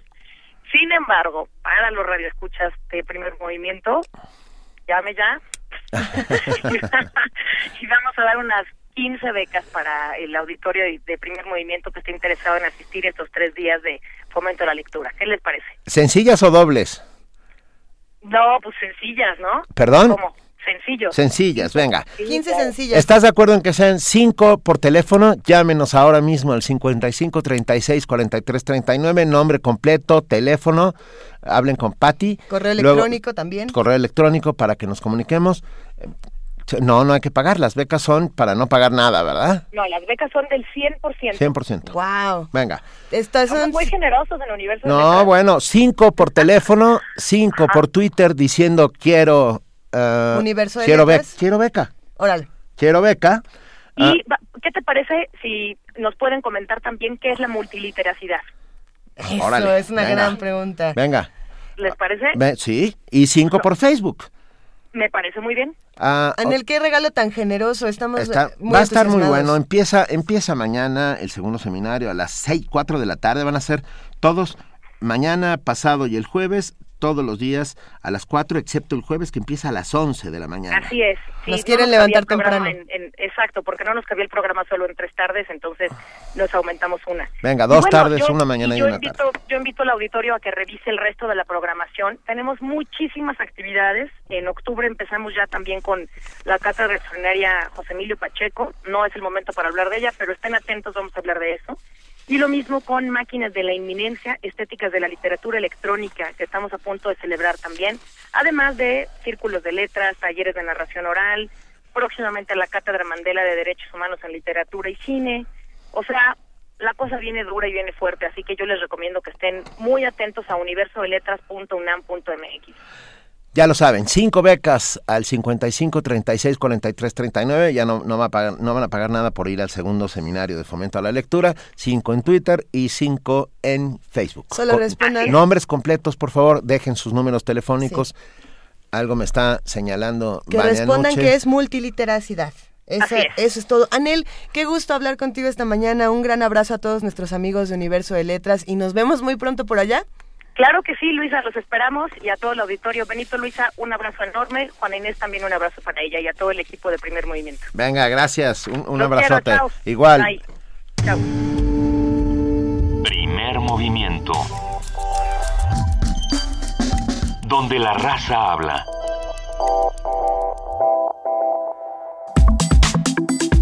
Nota Internacional. El partido izquierdista Siriza ha ganado las elecciones legislativas griegas luego del escrutinio del 50% de los votos difundido por el Ministerio del Interior. Según este conteo, Siriza lograría el 35.5% de los apoyos y los conservadores de Nueva Democracia el 28%. Estas proporciones supondrían que de un total de 300 escaños del Parlamento, Siriza conseguiría 145 y la Nueva Democracia de Vangelis Meimarnakis se quedaría con 75. El ex primer ministro Alexis Tsipras, que con los resultados revalidaría su mandato, expresó en sus primeras declaraciones por Twitter lo siguiente. Dice, delante de nosotros se abre el camino del trabajo y de las luchas. La participación podría ser una de las más bajas de la historia democrática griega. Solo 54.4% del electorado acudió a votar frente al 63.6% que apoyó a Tsipras en su anterior victoria en enero de este mismo año. Un análisis de los resultados y de la situación de la política griega, particularmente a raíz de los cambios suscitados en Europa por la crisis migratoria, lo brinda hoy Dora Canosi, investigadora del Instituto de Ciencias Sociales y Humanidades Alfonso Vélez Pliego de la, de la Benemérita Universidad Autónoma de Puebla. Buenos días, Dora, ¿cómo estás? Gracias por acompañarnos esta mañana. Buenos días, Luisa. Bien, gracias. Nos da mucho gusto platicar contigo para, para hablar de qué es lo que pasó con, en Grecia, qué es lo que está pasando con Cipras, con Siriza, porque en ocasiones anteriores precisamente hablábamos de esta maniobra política con la cual Cipras iba a regresar a, al poder de una manera muy inteligente. Eh, no, no fue ninguna maniobra, fueron elecciones que las ganó. En medio año ganó Dos veces. Ganaron tres veces ¿Tres? las elecciones. En enero, por primera vez la izquierda, el 12 de julio el referéndum y ahora las elecciones. Ah, Dora, hola, muy buenos días, Dora Canusi, un placer que estés con nosotros.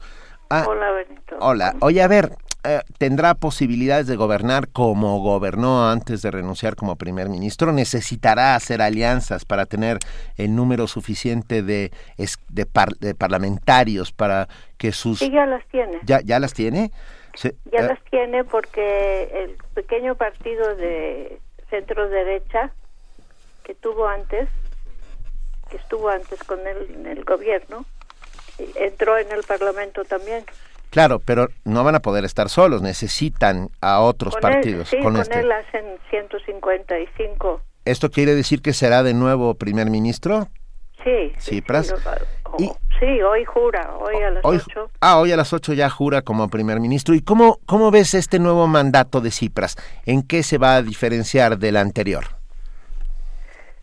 Oh, va a tener más, eh, para empezar, el apoyo de la gente, más fuerza, eh, con menos problemas interiores, porque antes estuvo con su partido, ¿no? Por eso hizo las elecciones.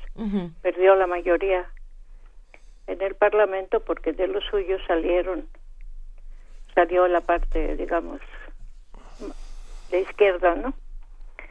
El ala izquierda, que quería eh, que quería no, no aceptar la, permanencia en la comunidad europea y menos eh, la participación a la moneda común. Esta parte salió, entonces perdió la mayoría en el Parlamento y tuvo que hacer elecciones. Y las ganó. Entonces ahora lo que tiene que hacer es eh, pu- pudo eh, acordar con los europeos, renegociar, que ese es un- casi un triunfo, eh, renegociar la deuda, eso es lo más importante. ¿no? Un proceso que va a empezar ahorita. Y la Y figura luego de- de- aplicar las medidas que ellos piden para estar recibiendo las, ¿cómo se llama? Los créditos, ¿no? Claro. que tienen que llegar. Todo eso, pero al eh, eh, eso se, se- no es lo mismo que lo haga Tsipras que lo haga Syriza a que lo hubiera hecho la, la derecha, Bueno, por que supuesto. perdió las elecciones, porque los pocos que- los pocos meses que quedaron en el gobierno hicieron cosas muy importantes. Por ejemplo, en la ley de, de migración, el, el apoyo a los refugiados, una cosa muy importante. Las eh, eh, ignoraron las leyes que que habían eliminado la, por ejemplo, las negociaciones laborales, el salario mínimo, todo eso se había eliminado en los últimos cinco años. Entonces eso se está restableciendo poco a poco y se se hizo bastante, por eso la gente volvió a votar, yo creo. No, sin lugar a dudas, pero hoy hay nuevos elementos en el terreno de juego. Uno de ellos es la migración, ah, esta migración constante del Mediterráneo que está llegando a islas griegas para de ahí intentar pasar a Atenas y de ahí al continente. Ah, en, la isla de Lesbos hubo en los últimos días graves disturbios, manifestaciones islámicas y manifestaciones antiislámicas. ¿Cómo, cómo ves ese panorama? No, no hubo manifestaciones antiislámicas. Eh, hubo unos pequeños grupos de extrema derecha que se llaman eh, un pequeño partido, ¿no? El, la Aurora, o como se llama. Aurora, Dorada. dorada. Estos se presentaron, pero son, son provocadores. La, la, la, la cosa es que llegan de Turquía por mar la gente. No son inmigrantes, son refugiados de, la guerra en Siria, son sirios la mayoría. Es gente que quiere ir a Inglaterra, a Francia. Así es, pero el problema lo tiene Grecia en este momento. Sí, y hacen, hicieron una labor, está, se está haciendo una, una labor muy importante. Para empezar, eh, se, se fundó, ya te dije, un ministerio extra para eso, de migración y, y para refugiados. Diario llegan barcos de, Lesbos y de otras dos, tres islas que están ahí cerca, con dos mil, con tres mil, con mil gentes a Pireos y después aquí los atienden, comer, dormir lo necesario y se distribuyen a los países europeos que, que les dan permiso, ¿no? O sea, es una labor complicada, difícil, pero de mucha solidaridad y que eso ha, ayudado a Chipras, ¿no? Porque es otra actitud. Creo que influyó inclusive a los a, los demás, a los alemanes, a los húngaros, no sé si han oído, si han visto que qué está pasando con los refugiados en Hungría y en Chequia. Pero, a ver, uh, Dora, Tsipras, un representante de una izquierda que se llama a sí misma radical, se está quedando cada vez más solo en una Europa conservadora. No, no se está quedando cada vez más solo, al contrario. está, algo está pasando. Frente al resto de Europa, digo. No, pues, está España, la esperanza en España, Portugal, Irlanda, Italia, la más difícil, pero también se está moviendo algo. Y no es que se llama izquierda, izquierda radical por sí mismo, es izquierda radical es un nombre antiguo, pero es un cambio de generación, es un proceso muy interesante que necesitaríamos mucho tiempo para verlo. Es un proceso histórico, esto es, es una generación nueva de izquierda, de la que, que, es una mezcla de la vieja izquierda comunista, sobre todo, y de la izquierda democrática en general, la que sobrevivió al estalinismo en todos los sentidos de la palabra sobrevivir. Dora, sin duda la figura de Alexis Tsipras es una figura que nosotros hemos seguido mucho en este programa, que nos interesa porque queremos también aprender mucho de lo que está pasando en estos países que han cambiado los modelos, que nos están replanteando ideas. Nosotros queremos también reproducir muchas de estas cosas en nuestro país, por eso hacemos un esfuerzo por entender lo que pasa del otro lado del mundo. Es más fácil con el internet, se pueden ver muchas cosas. Claro. La prensa española tiene muchas cosas. Por supuesto. ¿Qué, ¿Qué, es lo que sigue para, para cerrar esta conversación? ¿Qué es lo que sigue para Cipras? ¿Qué es lo que tiene que hacer? ¿A qué se enfrenta? ¿Cuáles son los próximos retos? ¿Y qué es lo que nosotros los mexicanos podemos aprender de, de este personaje?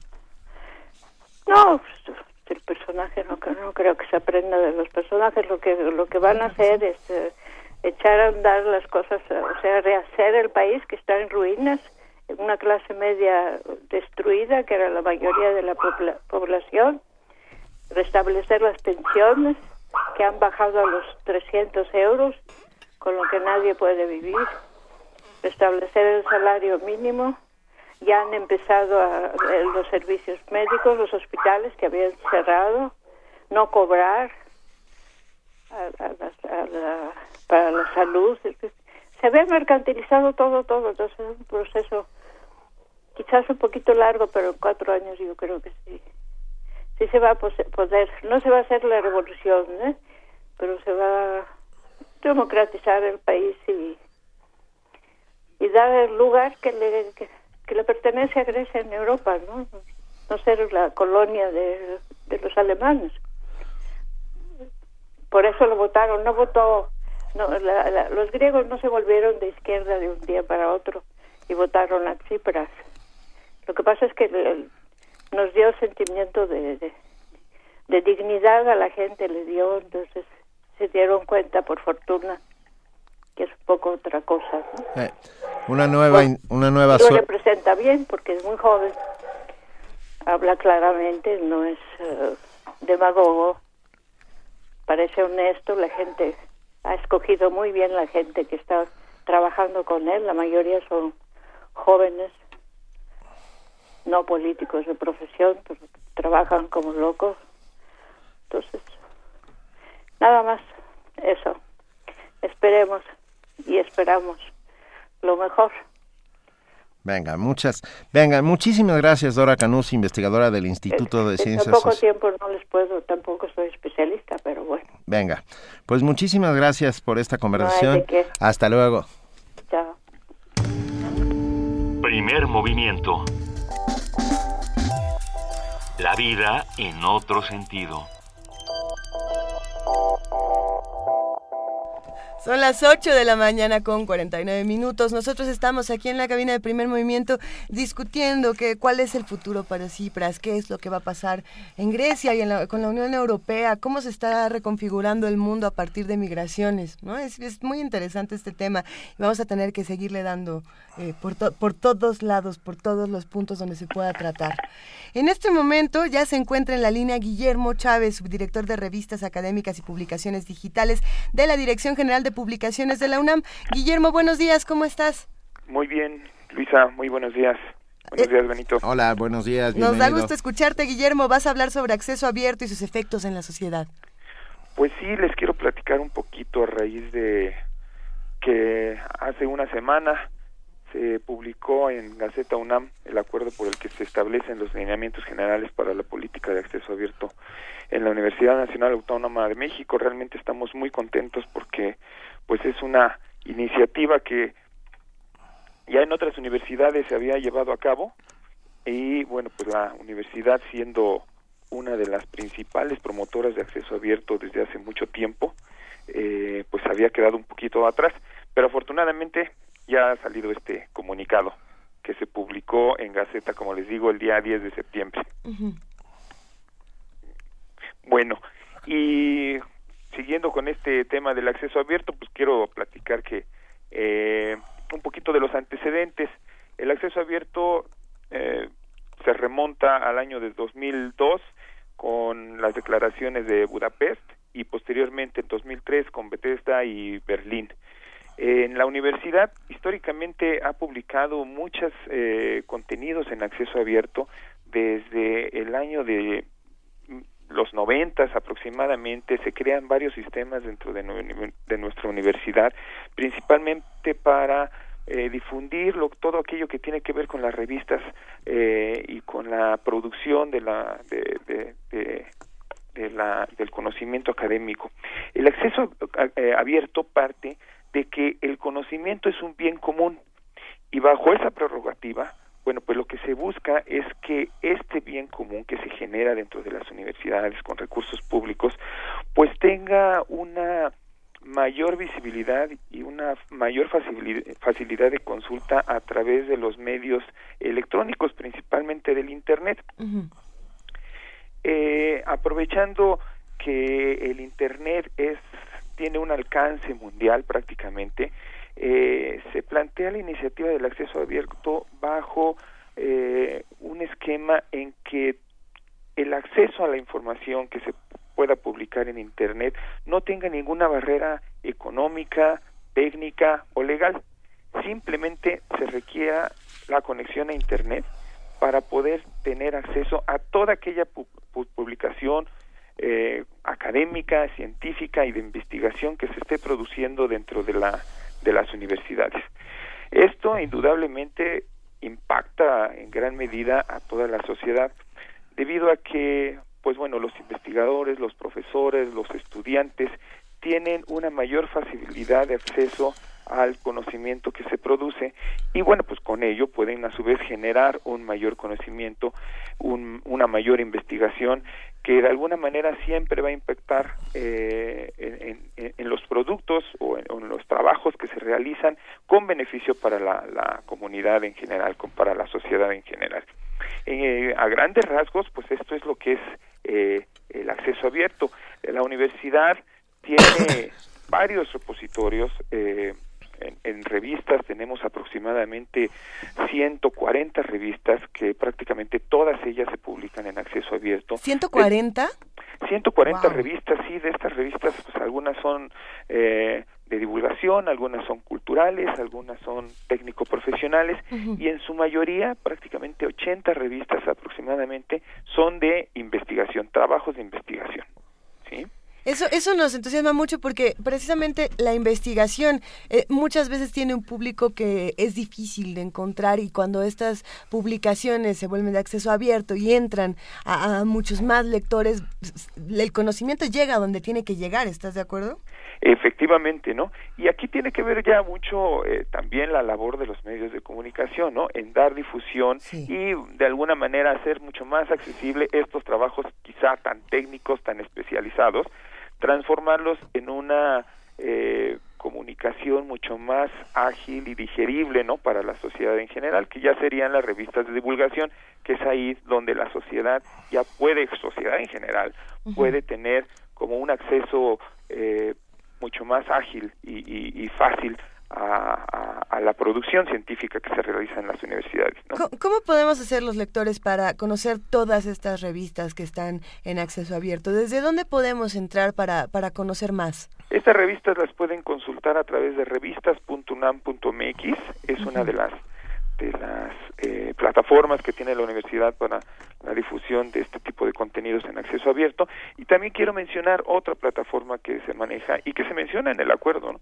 que se que se publicó recientemente en la en la Gaceta que es la red de acer- red de acervos digitales de la UNAM que es www.rad.unam.mx que es un trabajo colaborativo de un grupo de académicos que hemos venido trabajando ya en gran medida eh, para crear repositorios que en los que se almacenen y contengan un gran número de, de- de contenidos académicos de la universidad y otros repositorios, ¿no? También vale la pena mencionar el repositorio de ciencia nueva que tiene la Dirección General de Publicaciones y Fomento Editorial y una gran colección también que ya tiene, bueno, un poquito más de, de 100, re- 100 libros que están disponibles en acceso eh, abierto a través de www.libros.unam.mx. Guillermo Chávez lentamente se está consiguiendo el sueño anhelado de una nueva biblioteca de Alejandría.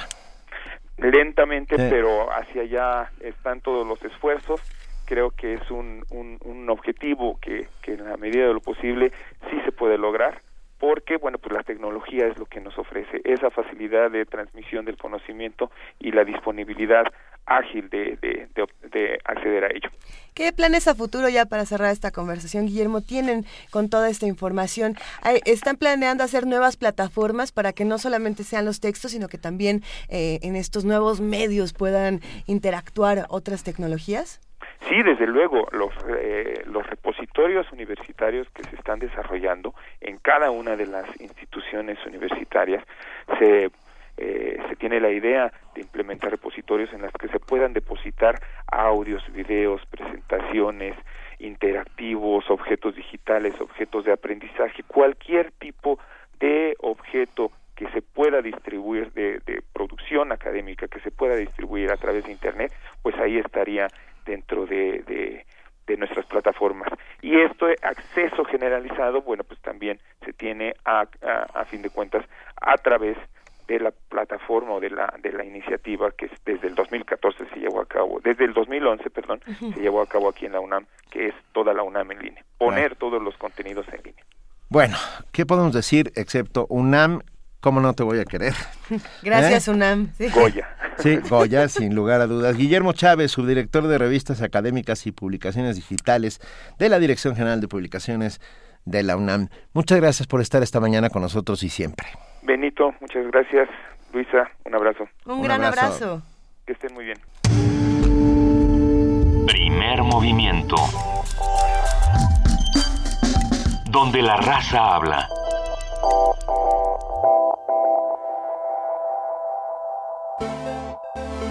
¿Confías en que a través de la ciencia, la tecnología y la innovación se pueden enfrentar los principales retos de nuestro país? Pues esta es tu oportunidad. Si eres estudiante de educación superior, participa en el segundo concurso Vive Conciencia. Arma una propuesta, escrita y en video, que ofrezca soluciones a problemas relacionados con alguno de los 10 retos de la Agenda Ciudadana de Ciencia, Tecnología e Innovación. Podrás ganar 50 mil pesos. Regístrate antes del 2 de octubre en www.agendaciudadana.mx. Ideas que resuelven. Dale un sí a la ciencia. Habla Andrés Manuel López Obrador. Gracias a tu confianza, donde gobierne Morena, ningún joven que quiera ingresar a la universidad será rechazado. Y en el Distrito Federal, donde somos mayoría, no habrá aumentos de impuestos. Cuando Morena triunfe en la República, nadie se quedará sin trabajo, como lo hizo el presidente Roosevelt en Estados Unidos. Combatiremos la corrupción que nos ha llevado al despeñadero. Y si por ser honesto, por actuar con responsabilidad social y luchar por la vía pacífica me acusan de populista, que me apunten en la lista. Morena es la esperanza de México. En septiembre, ven a la sala Julián Carrillo y disfruta Casta Diva. Espectáculo de ópera y ballet creado por Luis Santillán. El corazón femenino a través de la poesía, con el Ballet Ensamble de México. Adolfo Prieto, 133, Colonia del Valle. Los lunes a las 8 de la noche. Entrada libre. Radio UNAM.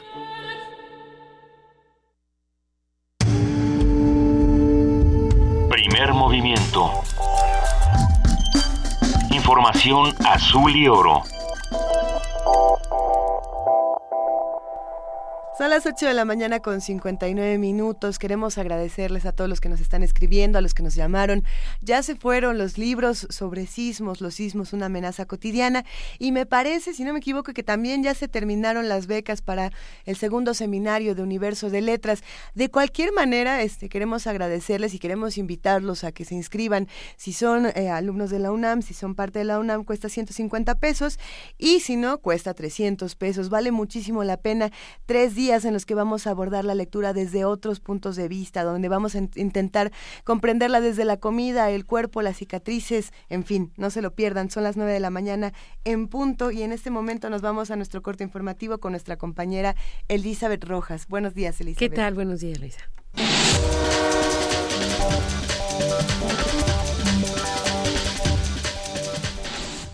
Nepal promulgó ayer formalmente su constitución tras siete años de un proceso plagado de intentos fallidos, inestabilidad política y protestas con decenas de muertos. El presidente Ram Baran Yadav confió que esta constitución traerá paz, prosperidad y estabilidad política y ayudará a Nepal en el desarrollo económico y social. Las protestas contra el texto aprobado no han cesado. Ayer, en el suroeste del país, un manifestante murió en disturbios violentos que dejaron además dos heridos a manos de la policía. Varias minorías étnicas del sur se oponen a la nueva conformación administrativa que divide al país de 28 millones de habitantes en siete provincias. Los independentistas serían los vencedores de las elecciones regionales del 27 de septiembre en Cataluña con un 49.9% de los votos y una mayor mayoría de escaños parlamentarios. Así lo indica una encuesta telefónica realizada por el Instituto DIM, publicada por el diario digital El Confidencial. Según el sondeo, la coalición Juntos por el sí obtendría entre 63 y 65 escaños, es decir, el 42.4% de los votos. El independentista Artur Mas, jefe del Ejecutivo catalán, señaló que una mayoría parlamentaria de 68 escaños sobre 135 bastaría para crear un Estado catalán en 2017. En el marco de su visita a Cuba, el Papa Francisco ofició una misa en la Plaza de la Revolución, donde pidió por la paz de Colombia. Que la sangre vertida por miles de inocentes durante tantas décadas de conflicto armado, unida a aquella del Señor Jesucristo en la cruz, sostenga todos los esfuerzos que se están haciendo, incluso aquí en esta bella isla, para una definitiva reconciliación. Y así a la larga, a esa larga noche de dolor y de violencia, con la voluntad de todos los colombianos, se pueda transformar en un día sin ocaso de concordia, justicia, fraternidad y amor en el respeto de la institucionalidad y del derecho nacional e internacional, para que la paz sea duradera. Por favor, no tenemos derecho a permitirnos otro fracaso más en este camino de paz y reconciliación. El Papa Francisco viajará este lunes y martes a Holguín y Santiago de Cuba, en el oriente de la isla. Este lunes se reunirán en Quito, Ecuador, los presidentes de Venezuela, Nicolás Maduro, y el de Colombia, Juan Manuel Santos. Esto con el fin de tratar directamente el problema fronterizo entre ambos países, que cumplió un mes el pasado sábado. Cabe recordar que el 19 de agosto el mandatario venezolano decidió cerrar varios pasos fronterizos bajo el argumento de una cruzada contra el AMPA y el paramilitarismo. Esta acción conllevó la salida de miles de colombianos que habitaban en algunos municipios del departamento occidental de Táchira. Los niños que huyen en Nigeria de los ataques de Boko Haram suman casi millón y medio. Más de 500.000 niños han huido y se encuentran a la fuga tras una dramática escalada de ataques por el grupo armado Boko Haram, ocurrido en los últimos cinco meses en Nigeria. Con estos últimos desarraigos, el total de niños que escapan en el noreste de ese país y en las naciones vecinas asciende a 1.4 millones, alertó este viernes el Fondo de Naciones Unidas para la Infancia, UNICEF. Manuel Fontaine, director regional de UNICEF para África Occidental y Central, subrayó que es verdadero alarmante ver que los niños y las mujeres siguen siendo asesinados, secuestrados y utilizados para transportar bombas. UNICEF informó que debido a esta situación ha ampliado sus operaciones en el terreno con el apoyo de los gobiernos y socios en los cuatro países afectados, aunque lamentó que la financiación siga siendo escasa. La agencia de la ONU ha recibido hasta ahora solo el 32% de los más de 50 millones de dólares requeridos para esa crisis este año. Rocío Franco, Naciones Unidas, Nueva York.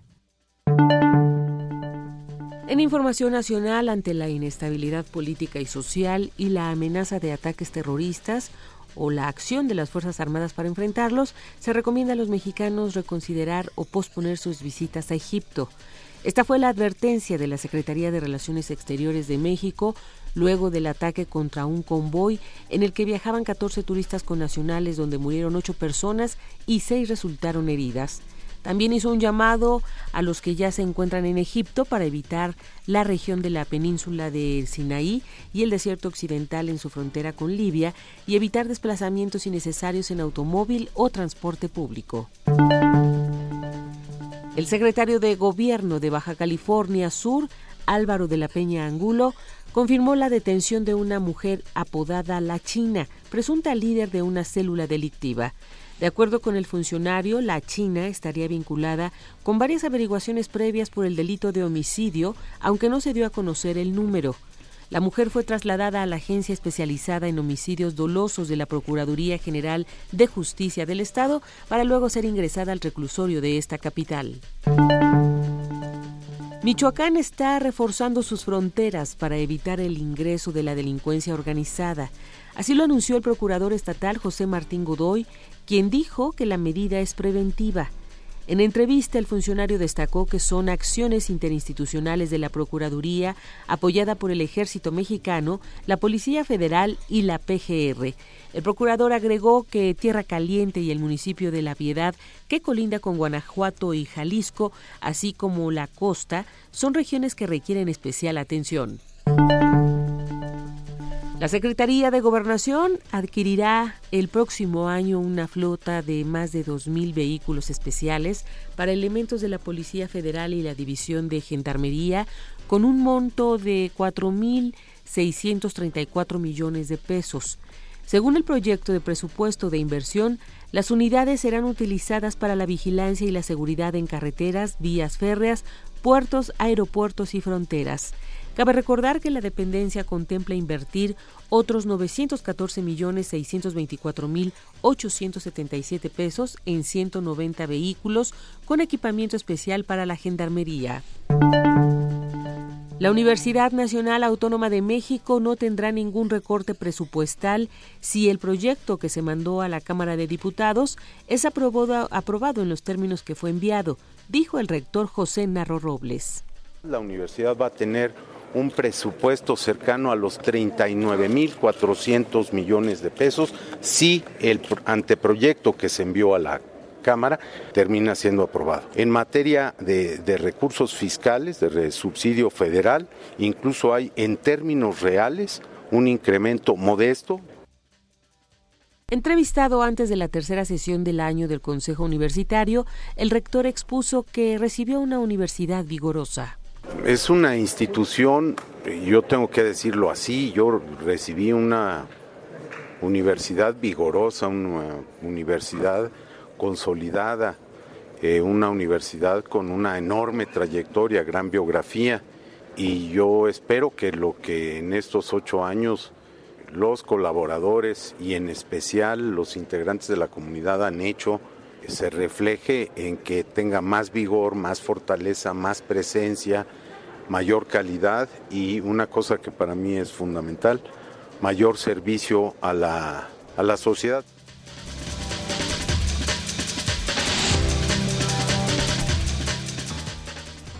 Siendo las 9 de la mañana con 9 minutos, agradecemos cumplidamente a nuestra compañera Elizabeth Rojas por este corte informativo de las 9 y nos vemos mañana a las 8. Elizabeth. Hasta mañana, Nito, que tengan buen día.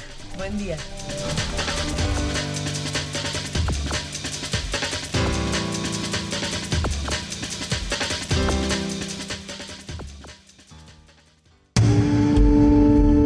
Primer movimiento. Donde la raza habla.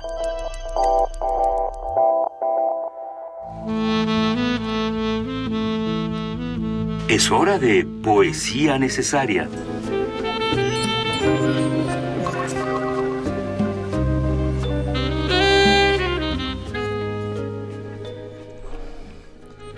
Poesía necesaria, Benito.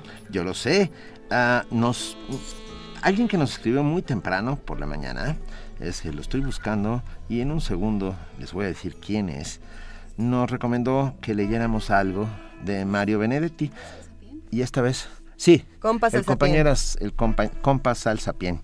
Y entonces, Salsapien va para ti, con enorme gusto, una mujer desnuda y en lo oscuro de Mario Benedetti, para subirnos el ánimo. Una mujer desnuda y en lo oscuro tiene una claridad que nos alumbra, de modo que si ocurre un desconsuelo, un apagón o una noche sin luna, es conveniente y hasta imprescindible tener a mano una mujer desnuda. Una mujer desnuda y en lo oscuro genera un resplandor que da confianza.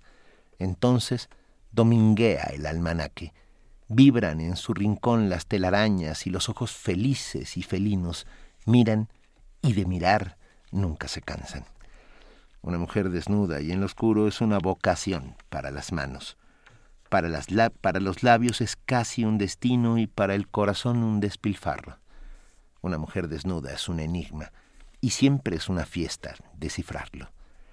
Una mujer desnuda y en lo oscuro genera una luz propia y nos enciende.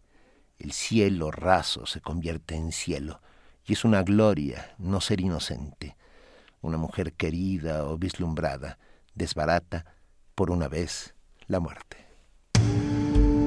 Primer movimiento. Escucha la vida con otro sentido.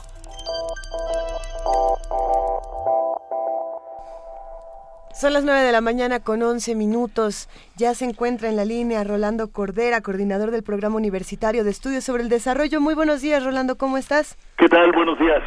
Es un gusto tenerte con nosotros, Rolando Cordera. Benito, igualmente, mucho gusto en, en oírlos. A ver. Mira, rápidamente, eh, Benito, el 19 de septiembre, aparte de, de remitirnos a, a, a- a recordar el dolor, el sufrimiento, la destrucción física, la vulnerabilidad institucional que nuestro país vivió en 1985, nada menos, también nos remite a, a la irrupción, a la insurgencia de esto que ahora con toda facilidad llamamos la sociedad civil y más precisamente la sociedad civil organizada. Hay quienes dicen incluso que ahí surgió la sociedad civil, yo no no lo creo, pero es indudable que la participación de cientos, de miles de, de mexicanos distritenses y no distritenses, eh, chilangos y no chilangos, en el rescate, en la en la ayuda en, los primeros momentos de eh, terribles de, de la destrucción provocada por el sismo, pues y, y fue un punto de inflexión en lo que llamaríamos las relaciones entre el Estado y el resto de la sociedad, particularmente esto que ahora llamamos la sociedad civil organizada. Eh, de entonces acá ha pasado muchas cosas, ha habido muchos eh, progresos, evoluciones, pero lo que quería resaltar hoy es que eh, la semana pasada, eh, frente a, los anuncios eh, de- de- del presupuesto de egresos de la Federación, pero sobre todo en el marco abierto por eh, las investigaciones sobre desigualdad y pobreza que nos ofrecieron, por un lado, el destacado investigador universitario Gerardo Esquivel, por otro, el propio INEGI y desde luego el Coneval con su informe sobre la pobreza. En ese contexto, un grupo de organizaciones de la sociedad civil eh, eh, hace acto de presencia con un manifiesto muy interesante en el que llaman a cambiar aspectos importantes de la política económica y social y, según mi particular opinión, más allá de las propuestas concretas de política que habrá que ver eh, en detalle y en el contexto, lo que importa es que eh, tomaron en serio esto que hemos platicado aquí nosotros. Eh, no se puede eh, permitir que se quite del centro lo que estas investigaciones y estos informes nos pusieron con, descarnadamente. Si nuestro país es un país con muchos pobres, más de la mitad de, de- los, de nuestros compatriotas viven algún tipo de pobreza, sufren eh, vulnerabilidades, no más del 20% de los mexicanos eh, eh, tenemos eh, eh, tenemos ingresos suficientes como para no ser calificados de pobres y además tenemos acceso a la seguridad social, la educación, la casa, la alimentación adecuada, etcétera. Y además es un país que sigue siendo como lo fue allá antes de ser país, cuando era un- una colonia, este un país muy muy desigual, el reino de la desigualdad, así describió el barón de Humboldt eh, al reino de la Nueva España. Bueno, es muy importante que estos organismos eh, públicos se hayan manifestado y más importante sería, uno, que hubiera más eco en otras, en muchas más de las organizaciones civiles que hay en nuestro país y que todas se articularan en torno al tema de no podemos dejar de hablar y no podemos posponer más acción sistemática, consistente eh, y, sostenida, diría yo, en contra de la pobreza, en particular de la pobreza extrema, en contra de la pobreza infantil y para superar la desigualdad. Yo creo que es un gran principio el que el que han hecho estas organizaciones eh, encabezadas por el colectivo de acción ciudadana frente a la pobreza, el Instituto de Estudios para la Transición Democrática, pero hay muchas organizaciones más que firman este manifiesto. Yo creo que es importante que se lea, se estudie y sobre todo se insista al Congreso de la Unión que lo reciba y lo utilice como uno de los ejes de su reflexión y discusión en torno al presupuesto de egresos para 2016 y las leyes que, que acompañan esta propuesta. Este era mi comentario de esta mañana. No, bueno, Rolando, sin lugar a dudas, pero a ver, me, quedé pensando en el sismo, ¿no? En, esos días, claro. Me quedé pensando en lo del sismo de 85, en, el claroscuro que significó, ¿no? El oscuro que significaba la ausencia de gobierno y por otro lado, lo luminoso que fue ver la solidaridad de cientos de ciudadanos que se volcaron a salvar vidas. Pero, pero también cómo desde el desgobierno de entonces hasta nuestros días ha seguido siéndolo. Eh, las condiciones de las costureras que murieron en el 85 en San Antonio Abad no han cambiado en 30 años y, ahí es donde tenemos que actuar, ¿no, Rolando? Ah, sí, yo creo que tenemos que actuar ahí y tenemos que, actuar este, asumiendo algo, Benito, que se, que se nos pierde a nosotros eh, los eh, capitalinos y, y, en general los, los urbanos, los urbanícolas de este país, que la pobreza está al lado de nosotros. La pobreza ya no es aquella remontada en las montañas áridas o no áridas de, de Guerrero o las selvas de Chiapas, eh, eh, en, las cumbres de Oaxaca. No, está aquí, al lado, del, al lado de la ciudad universitaria, ahí al lado tuyo, al lado de ustedes, allá por, por, por, la, por la Roma Sur, etcétera, ¿no? O sea, tenemos que insistir en que este es un fenómeno producido por nuestra sociedad, o por lo menos soslayado, eh, pospuesto, eh, sin fecha de, de, término, y que, y que hay que decir un hasta aquí, hay que construir un hasta aquí. Uno, construirlo en el sentido de con buena información, con buen razonamiento, pues como lo han hecho estos este amigos no de, del colectivo de acción ciudadana el Instituto de Estudios para la Transición Democrática, Sociedad del Movimiento, y luego fíjate, el Centro de Estudios Ecuménicos, por ejemplo, la Fundación Empresarial. Eh, en fin, es una pluralidad que, que, yo sí quiero celebrar y, diría, como dicen algunos amigos, cacarearla, ¿no? Venga. Eh, puede ser el principio de una acción realmente nueva eh, y, y podría ser hasta renovadora si se logra hacer clic con el Congreso mexicano siempre atribulado y, siempre mal organizado para recibir las señales de la sociedad. un poco sordo y ciego, pero bueno, esperemos pues que... hay que insistir, hay ah, que, claro. auténticamente hay que picar piedra, este, mi querido Benito. ¿Se puede seguir esta propuesta en algún sitio? Sí, yo, yo creo que en, en, en, en la página del colectivo de acción ciudadana frente a la pobreza o en la página del Instituto de Estudios para la Transición democrática. Ok, lo buscaremos. Por lo menos, no, no tengo ya, quizás en la Sociedad del Movimiento, no sé si ya tengan una página abierta para estos fines. Ojalá y, y, pronto la tengan. No, bueno, lo buscamos y estaremos muy pendientes, por supuesto. Y te mandamos un gran abrazo, Rolando Cordera, coordinador del programa eh, universitario del, eh, de estudios del, del desarrollo. Perdón. Gracias, un abrazo, Rolando. Hasta luego, igualmente, igualmente, Movimiento. Donde la raza habla. La mesa del día.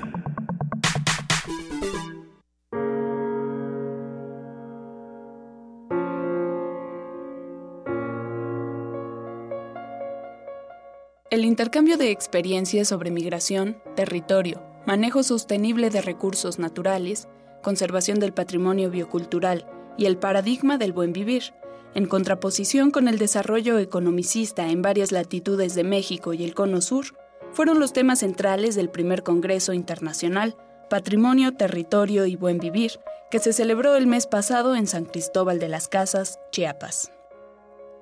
Entre los objetivos del Congreso, destacó el generar un intercambio y debate de alto nivel sobre la situación actual del patrimonio, el territorio y el buen vivir, así como acercar a los investigadores, estudiantes y público en general a los conceptos de interculturalidad y patrimonio biocultural. A lo largo de dos días, más de 50 investigadores de diversas universidades nacionales e internacionales discutieron e intercambiaron experiencias desde una perspectiva multidisciplinaria encaminadas a trazar rutas para que cada comunidad se plantea un paradigma incluyente y respetuoso para la convivencia y el desarrollo. Participaron personalidades como José Mujica de Uruguay y académicos como Luciano Concheiro de la UAM Xochimilco y Juan Manuel Sandoval del Instituto Nacional de Antropología e Historia. El Congreso Internacional sobre Territorio, Patrimonio y Buen Vivir fue organizado por la Universidad Intercultural de Chiapas y la Universidad Autónoma de Chiapas.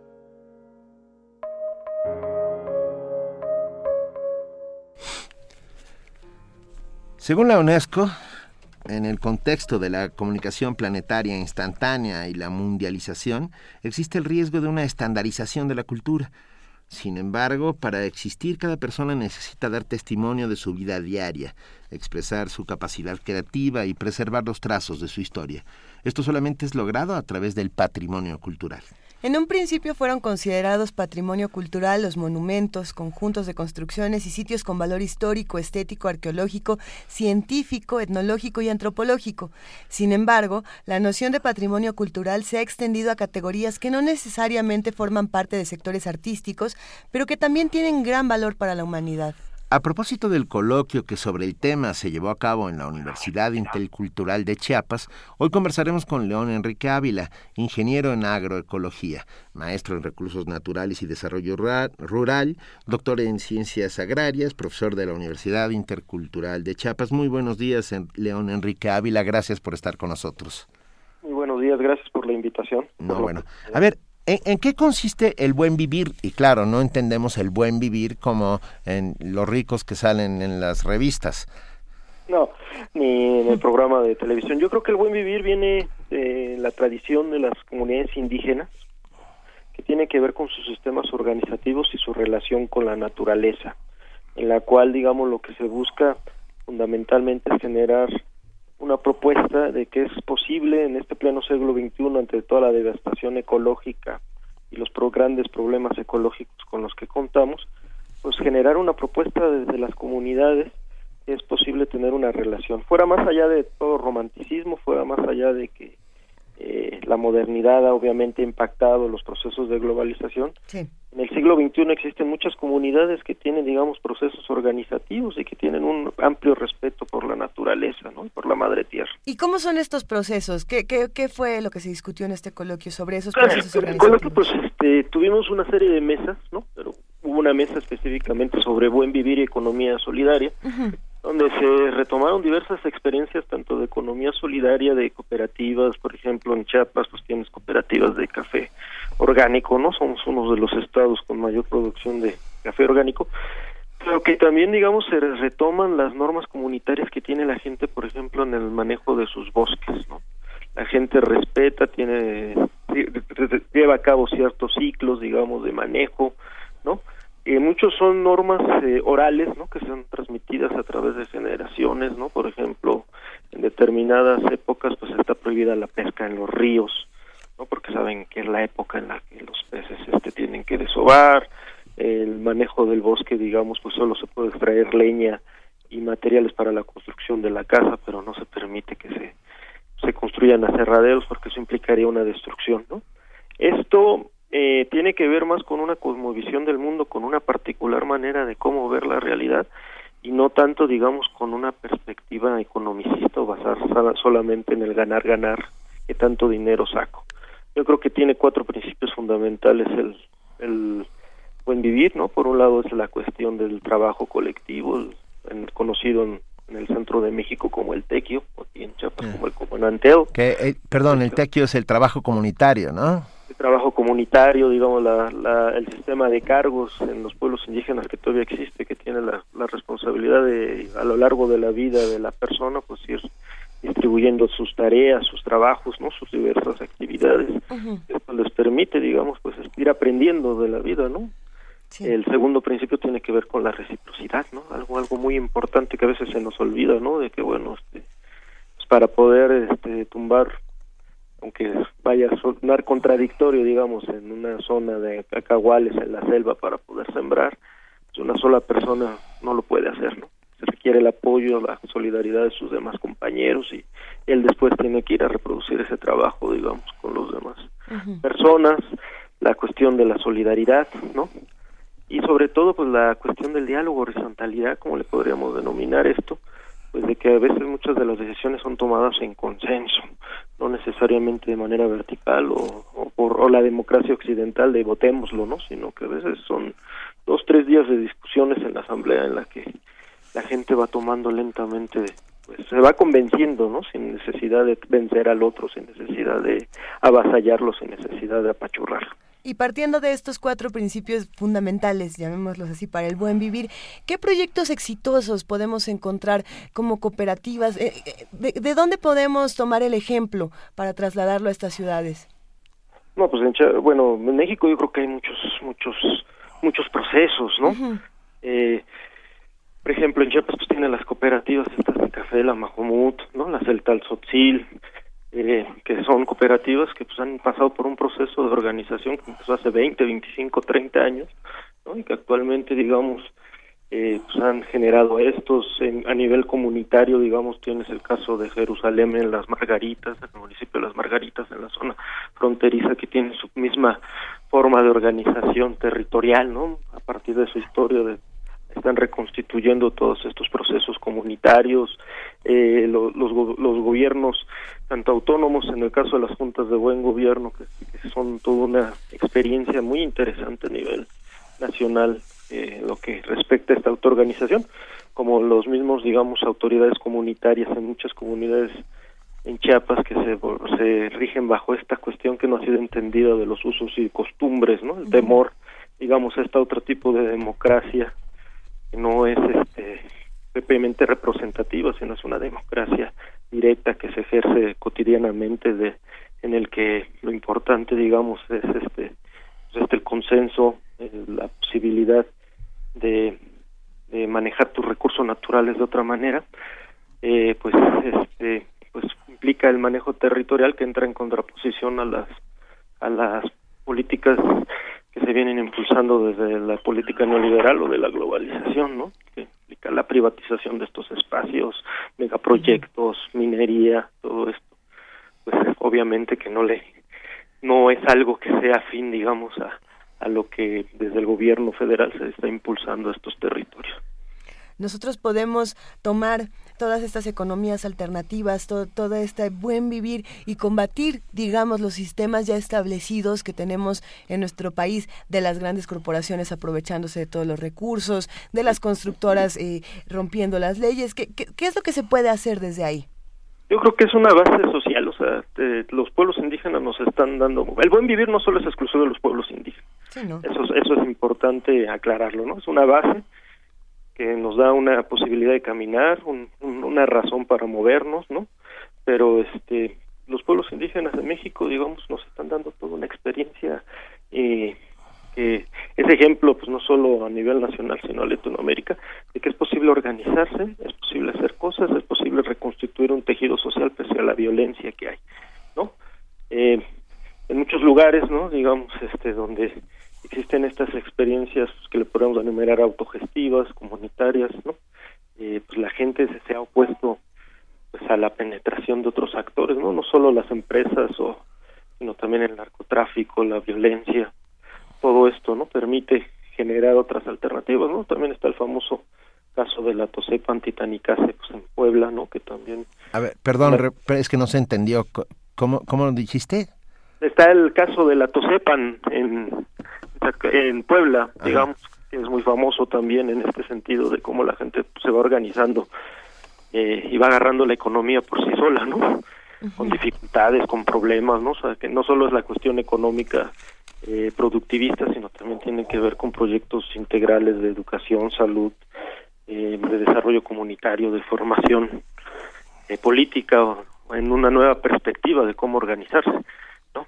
no es algo así que por decreto se pueda, como lo han intentado hacer el caso del buen vivir, que lo vimos en el Congreso, pues hay tres, tres gobiernos ¿no? que lo han incorporado a sus programas, ¿no? por ejemplo está el de Bolivia, está el de Ecuador, está el de El Salvador, también Venezuela, digamos, tiene esta perspectiva del buen vivir, pero no es algo que se puede imponer por decreto, ¿no? O sea, por ejemplo, el caso boliviano es muy interesante porque se ha recibido muchas críticas, ¿no? Ahí le llaman vivir bien y el caso ecuatoriano, pues también, ¿no?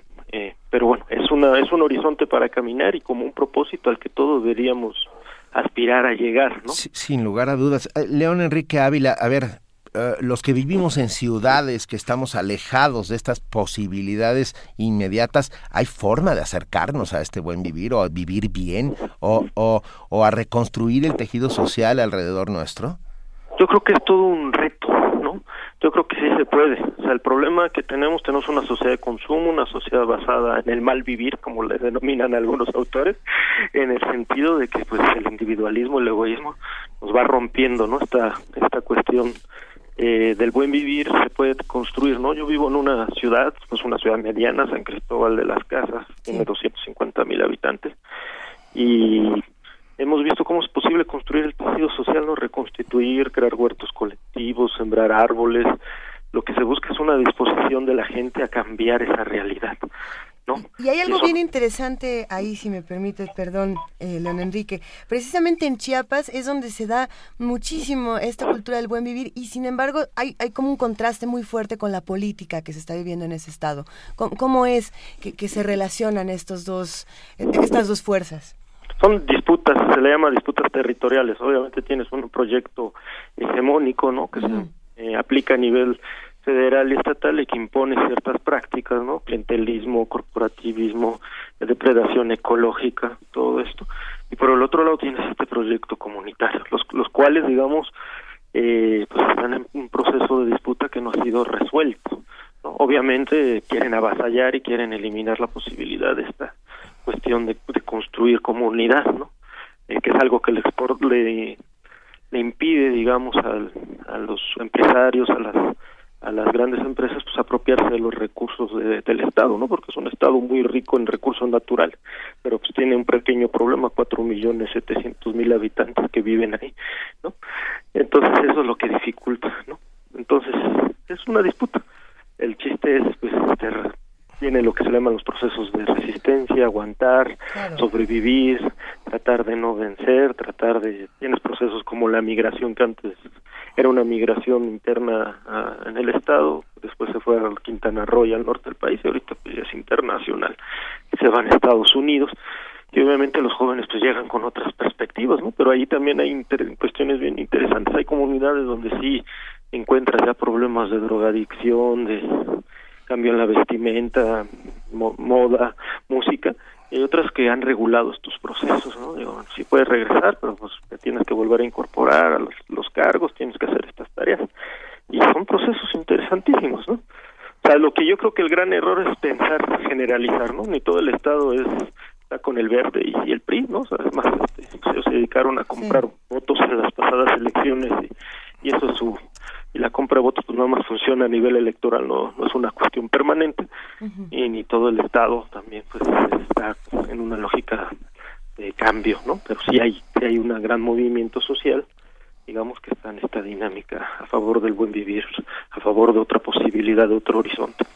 Oye, a, a ver, eh, León Enrique Ávila, ¿tenemos posibilidad de ver las conclusiones del Congreso, leer las ponencias, alguna página en donde podamos encontrar más información, incluso de cómo organizarnos en, en las ciudades? Con mucho gusto, no tenemos una página electrónica, pero les pasamos un correo, Sí. con gusto les pasamos la información. El Congreso PAT 2015 arroba gmail.com. Congreso PAT, PAT, Sí, PAT Ajá. 2015 arroba gmail.com. Congreso PAT, arroba gmail.com. Con- Congreso PAT 2015 Eso. con Eso. Perdón. A ver, ¿y cómo, cómo se entiende a la federación en este modelo? Pues este, con todo el dolor del alma y con el riesgo, pues ahorita están corriendo hasta profesores de universidad por, por estas broncas de la libertad de expresión. Yo creo que es un empleado de los Estados Unidos, ¿no? Tarde o temprano lo que está buscando con la reforma energética, las diferentes reformas que se han hecho, pues es favorecer la penetración del capital transnacional, ¿no? En estos territorios, ¿no? Chiapas tiene petróleo, tiene minerales, tiene agua, tiene electricidad, tiene todos estos sustentos que, que no solo remiten al Estado, sino que se van hacia otros, hacia otras entidades. Entonces, este, pues la lógica es este abrir la, la todos estos espacios estratégicos, estos recursos estratégicos, pues a la penetración de este capital y por lo tanto, pues la privatización de estos espacios, ¿no?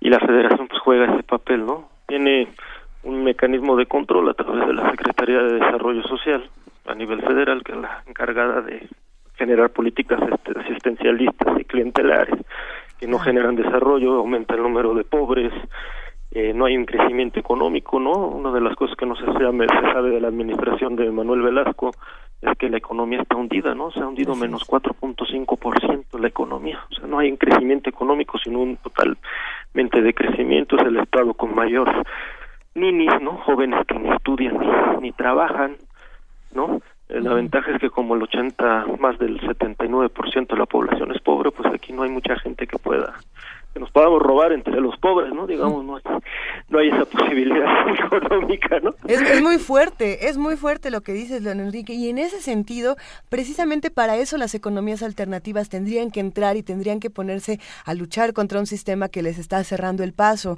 Y, y no solo eso, también pensar en el buen vivir como una manera de, de, de curarnos de la violencia y de curarnos de estas cosas que nos están atacando todos los días.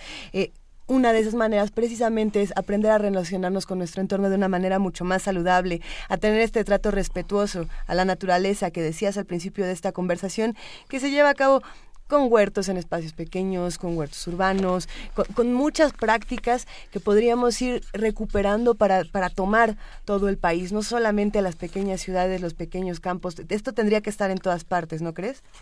No, sí, obviamente la parte de los alimentos es fundamental y tiene que ver con esta ruptura de nuestra relación con la naturaleza, ¿no?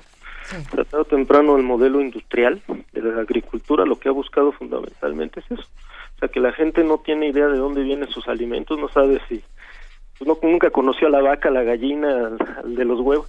A la planta. Y, a la planta, ¿no? Ni siquiera saben de dónde vienen este y pues va generando esta ruptura con el medio natural. Lo vemos como algo ajeno como algo que puede eh, generar insectos o, otras cuestiones no y sí es posible digamos a partir de estos pequeños huertos este las plazas por ejemplo en muchas ciudades de México pues existen los tianguis orgánicos no donde la gente o las o las plazas campesinas donde la gente va y se acerca directamente entre el campesino y y el comprador, ¿no? Y pueden practicar sus experiencias, platicar sobre sus experiencias, pueden intercambiar semillas, pueden intercambiar conocimientos, porque ese es el reto fundamental del, de esta dinámica del buen vivir. O sea, por un lado no es reconocido, lo ven así como ustedes decían al principio, bueno, el buen vivir es ir a un gran hotel de cinco estrellas de playa y sol, y, no, y no, y no lo dimensionan en esta otra cuestión, que es esta posibilidad de, pues, verdaderamente tener una relación mucho más armónica con la naturaleza y como una estrategia de sobrevivencia de nosotros mismos, ¿no? Porque si no cambiamos nuestros hábitos, si no cambiamos nuestra forma en la que estamos produciendo y consumiendo, pues el planeta Tierra pues ya tiene fuertes problemas ambientales, ¿no? El cambio climático, la desforestación, la pérdida de biodiversidad, estamos ante una sexta extinción equivalente a la de hace 65 millones de años de los dinosaurios, ¿no? Estamos perdiendo una cantidad de especies, más de 3.000 especies se, se, están desapareciendo. La cuestión de las abejas, ¿no? Algo así como que, bueno, todo el mundo recuerda los piquetes de las abejas en su juventud. En muchas partes, por ejemplo, el USDA, el año pasado en Estados Unidos, da datos impresionantes sobre la, la cuestión de que las abejas han desaparecido en varios estados de la Unión Americana por la introducción del maíz transgénico, ¿no? Porque libera una toxina pues que no discrimina entre qué insecto es plaga y qué insecto es benéfico, ¿no? Mata a todos. Y entonces es un problema fuerte así la biodiversidad. Nos quedáramos sin, sí. sin abejas y sin polinizadores porque están generando este problema. Nos quedamos sin agricultura y sin alimentos, ¿no? Por poner un ejemplo. Pues por eso es necesario rescatar la cuestión de la agricultura ecológica, eh, la cuestión de las edificaciones, ¿no? Los materiales, ¿no? Pues no pensar en traer eh, varilla de China, ¿no? Porque ya es lo que está pasando en algunos lugares ¿no? para construir edificios en la Ciudad de México o en otras ciudades del país, pensar más en, los, en lo, lo que lo que contamos y todo, pero eso requiere una revolución de las conciencias, ¿no? Cambiar la mentalidad de la gente, pues de que a veces para abaratar costos, pues traemos materiales del exterior y este y se nos olvida pues que son empleos a veces de nuestro propio país, la gente se queda sin trabajo y todo esto. Y cuando hablamos de abaratar costos también es una cosa bastante relativa. Pensando entonces en esta en esta cultura de a ver, produce mucho, produce lo rápido, produce lo barato, pero vende lo caro y cuando llegue a un supermercado, eh, vamos a decirlo así, entonces se va a vender menos y lo demás se va a tirar a la basura porque ni siquiera hay una cultura de qué hacemos con la comida que se tira, eh, no, no hay como este asunto de viene de viene de nuestra tierra y tendríamos que compartirlo entre todos. No, esto esto se va a tirar y entonces somos uno de los países que más comida tira al año. Sí, no, y es impresionante. Datos del Programa Mundial de Alimentos dicen uno de cada nueve personas en el mundo pasa hambre diariamente. No tiene la capacidad, ¿no? de alimentarse diariamente. Pues tienes este, suficientes alimentos a nivel mundial, a nivel de México hay suficientes alimentos para alimentar a toda la población. El problema pues es la distribución y la comercialización, ¿no? Bueno, y obviamente el acaparamiento, ¿no? Si el maíz, ¿no? El 75% de la comercialización del maíz lo, lo maneja una empresa transnacional, ¿no? El Grupo Cargill Continental, con subsidios de acerca, ¿no? De, del gobierno federal, que sí subsidia a ellos, no no subsidia a los campesinos para su comercialización, pero sí subsidia esta gran empresa transnacional. Este, pues tienes un problema. El maíz no se ve como una, una cuestión cultural, que aunque seamos un patrimonio gastronómico reconocido por la UNESCO y todo esto, se ve como un negocio, un business, ¿no? Y pues pasa lo que pasa en el maíz, ¿no? O sea, pasa la ley de Saranga, Saranga, Sangarabato, ¿no? El campesino este vende caro y compra ven- vende, barato y, compra, caro. Oye, a ver, pero un poco la pregunta, León Enrique Ávila, es cómo creamos un país con modelos regionales, porque eh, ¿qué tenemos en común unos con otros? Eh, Chiapas puede ser un enorme ejemplo, pero que tendrá mucho que ver Chiapas con Ensenada, Monterrey, este. Hidalgo, no lo sé. ¿Cómo, cómo logramos eh, establecer un, un hilo conductor? ¿De dónde sacamos un, una suerte de directorio eh, que nos ayude a encontrar todos estos proyectos comunitarios que nos salven? Ah, bueno, mira, de eso hay, una red que es la red de etnoecología y patrimonio biocultural del CONACYT, la cual la presidía el doctor Víctor Manuel Toledo, y ahorita actualmente hubo un cambio y es el doctor Arturo Argueta del CRIM de la UNAM ahí en Cuernavaca, Morelos. En la página de, la red, así de etnoecología y patrimonio biocultural, hay un directorio, digamos, de estas experiencias de economía solidaria, que podría ser de utilidad para el público, ¿no? Y sí abarca sí el sur el centro del país pues son las más las experiencias más ricas pero también en el norte digamos pues hay hay hay este experiencias no digamos que no son tan difundidas y que a lo mejor eh, pues es quitarnos de la cabeza pensar que todos los del norte son consumistas y bueno obvio a lo mejor sí todos oyen música norteña y de banda pero este, en el sentido de de que tienen otras experiencias, ¿no? Aún en los barrios, en colonias de Monterrey, ¿no? O de Guadalajara, ¿no? Guadalajara pues, tiene todas otras todas sus experiencias, ¿no? Es famoso, por ejemplo, el caso de estas comunidades de, de Temacapulín que se opusieron a la, a la presa, a la construcción de la, bueno, ya se construyó la presa, pero que no estuviera tan alta para que no inundara su iglesia y en una zona que pues era eminentemente cristera, pues hizo procesos organizativos, ahorita comercializan chile, ¿no? Una salsa de chile riquísima, ¿no? Que, que ya creo que yo creo que hasta famosa a nivel mundial, ¿no? Porque todo el mundo dice que es deliciosa. Y así experiencias igual en Sonora, ¿no? De agricultores, digamos que ante la ante el truene, ¿no? Eh, por la carencia de agua, porque hay problemas muy fuertes de agua en el norte, se organizaron, hicieron otros procesos de artesanías, ¿no? De comercialización de artesanías y que les ha ido más o menos, no se han vuelto ricos. Yo creo que eso es lo que deberíamos quitarnos de la cabeza. O el problema de la riqueza o de querer aspirar al modelo gringo de la American Way of Life está acabando los recursos del planeta y no va a haber suficiente planeta para esa postura. Entonces eso eso no es una opción, ¿no?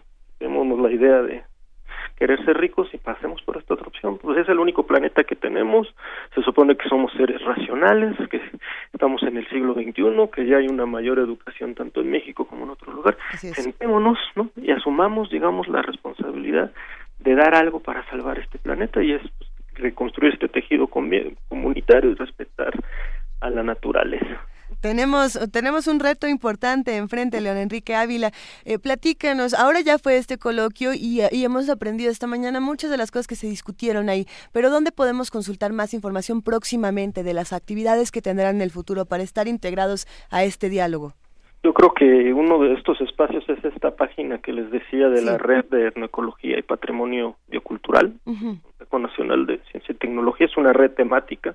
Hay más de 100 investigadores que venimos trabajando esta temática, ¿no? Este, yo creo que ahí van a encontrar una vastedad de conocimientos muy importantes sobre estos temas.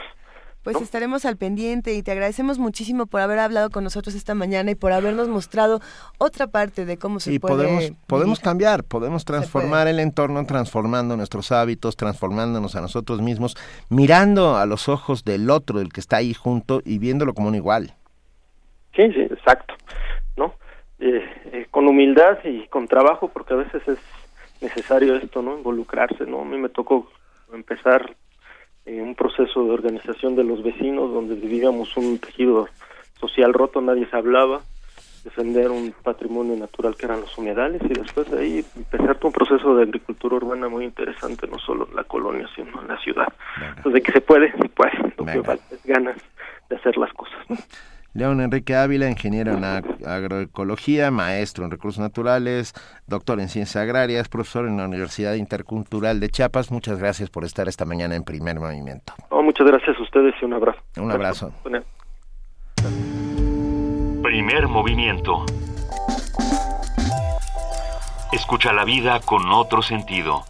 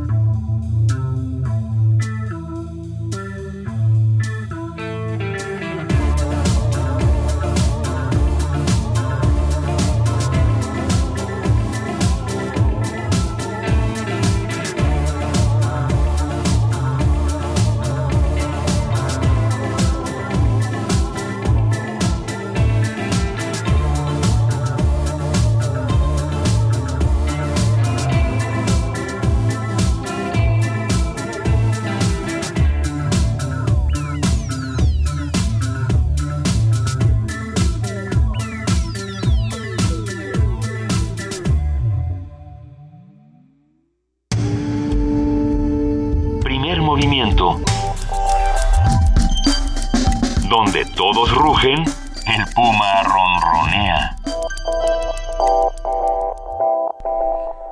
mañana con 53 minutos acabamos de escuchar Señorita de esta banda llamada La Wal que nos han prestado este disco nuestros compañeros de Resistencia Modular. Nos, Nos lo regaló. Omar Tercero. Le mandamos un gran abrazo. Y hay que, hay que visitar la página de la disquera rockjuvenil.mx donde podrán encontrar más información de La Wal y de los otros proyectos que, que se están formando en esta joven disquera.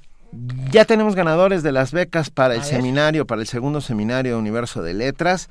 Son Adam Beldarrain, Daniel Bautista, Rubí Rocha López, Miguel Anica, Rocío R. González, Gerardo Aretia, René Chargoy, Andrés Casales Galván, Ana Laura López, Marta Pilar Martínez Villalba, Iracema Isis Castro Uribe. Nos quedan todavía dos becas por Facebook. ¿Qué hacemos? ¿Las damos por teléfono? Rapidísimo. Venga, los dos primeros que llamen al 55 36 43 39 se van a llevar la beca. Y les pedimos un favor a todos esos que he mencionado que escriban a universo, ah, que entren a la página de universodeletras.unam.mx semina, eh, Diagonal. este, diagonal seminario Ah, y ahí hay una forma que tienen que llenar, una suerte de planilla, una inscripción. Pongan todos sus datos y pongan en donde dice eh, escuela y plantel o por ahí pongan becario primer movimiento. Y para ya que, para que queden registrados ya. Y ma- empieza mañana a las 11 de la mañana así que apúrense. Universodeletras.unam.mx diagonal seminario diagonal. Gracias a todos los que han estado con nosotros. Pero ya está aquí Hola, Vania. Hola, Hola. Vania Nuche, ¿cómo estás? Muy bien, muy bien. ¿Qué va a pasar gracias. hoy? en Radio UNAM no se pierdan Diálogo Jurídico a las 12 horas por el 860 de AM para el programa de orientación y análisis sobre temas de interés jurídico. Más tarde, la Feria de los Libros para conocer todo lo que tiene preparado la Feria Internacional del Libro del Palacio de Minería a las 5 de la tarde. Perfiles, un espacio para conversar con las mujeres y los hombres que diariamente construyen nuestra universidad a las 8 de la noche y a las 9 de la noche la guitarra en el mundo. No se lo pierdan todos estos programas por el 860 de AM. Por el 96.1 de FM a la 1 de la mañana no se pierdan testimonio de oídas, música nueva en voz de sus creadores, de sus intérpretes. Tenemos eh, mañana a la 1 de la mañana eh, para que empiecen el día bien con mucho con O mucha programación. Eso. Depende. Ah, sí, o lo terminen o lo Ah, empiecen el día de mañana. Ah, y los invitamos a nuestro lunes de teatro en la sala Julián Carrillo. Estamos presentando Casta Diva, un viaje por el eterno femenino a través de la poesía. No se lo pierdan con la dirección de Luis Santillán, todos los lunes de este mes a las 8 de la noche en la sala Julián Carrillo. La entrada es libre. Y también vengan a nuestra exposición Víctimas de la Violencia del Estado. No, recuerden que esta la pueden visitar de lunes a viernes de las 10 de la mañana a las 8 de la noche. También la entrada es libre. Visítenos en www.radiounam.unam.mx y en nuestras redes sociales como arroba Radio UNAM. Lo- las ganadoras de los libros de sismo son Pamela Díaz Ávila y América Arroyo. Eh, pueden venir por ellos de lunes a viernes de 11 a 3 de la tarde o de 5 a 7 en Extensión Cultural. Que tengan gran inicio de semana a todos. Muy buen día. Muchísimas gracias, Vania. Ya estuvo, completo. ¿Y mañana qué va a pasar, Juana Inés de esa? Bueno, antes que eso, va- vengan a Casta Diva. Es un montón de música, arias, poesía y, eh, y una reflexión sobre el imaginario femenino, el eterno femenino como mito, como construcción poética y literaria. Interesante, yo creo. ¿en dónde es? Aquí, Ah, aquí y es gratis en nuestro, en la sala Julián Carrillo. Entonces vengan a, a Radio UNAM, vengan a Casta Diva hoy en la tarde. Y mañana vamos a hablar sobre medicamentos caducos. ¿Cómo? ¿Qué es lo que le pasa? ¿Qué es lo, Ay, en nuestro no. martes ¿qué es lo que pasa cuando uno empieza a jugar con los medicamentos, a la ruleta rusa con los medicamentos caducos? Sí, sí, Bueno, mis aspirinas yo- caducaron en 1986. ¿Hay Mañana problema? vamos Tíralas. a comentarlo. pero yo sé algo que usted no lo voy a decir hasta mañana Hasta mañana. Muy bien, Benito. ¿Y qué más? ¿Qué más? Vamos a hablar sobre el Papa en Cuba, vamos a hablar sobre Miguel Basabe y el- las medidas que está tomando el PRD.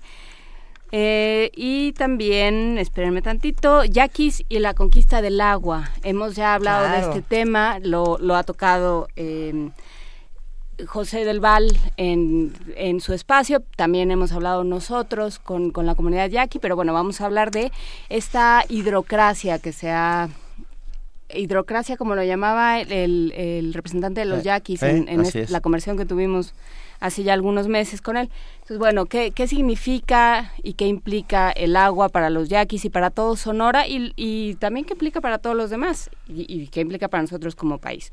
Entonces, mañana hablaremos de eso y de un montón de cosas más como todos los días en primer movimiento. Muchas gracias Juan Inés de esa. Hoy es cumple de de Leonard Cohen. Queremos despedirnos con una canción de este poeta, novelista, cantautor, bueno, una de las mejores voces de su generación. Activista. Canadiense, fascinante. Escuchen a Leonard Cohen. Feliz cumpleaños, Leonard Cohen, para todos ustedes. Gracias a todos los que hicieron posible este primer movimiento. Gracias, Luisa Iglesias. Gracias, Juana Inés de esa. Gracias, Benito Taibo. Esto fue Primer Movimiento. El mundo desde la universidad.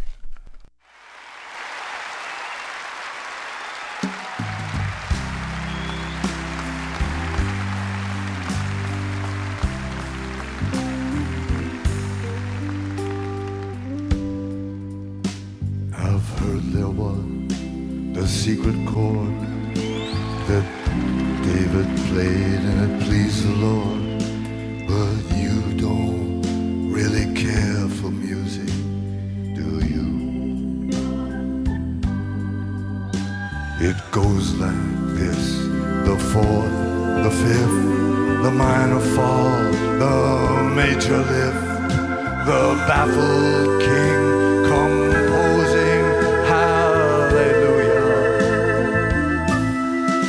Hallelujah. Hallelujah.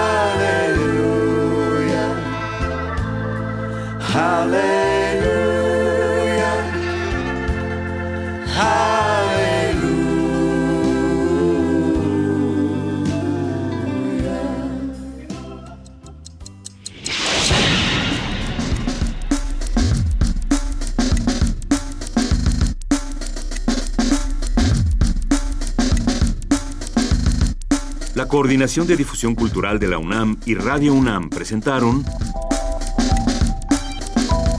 Primer Movimiento. El mundo desde la universidad.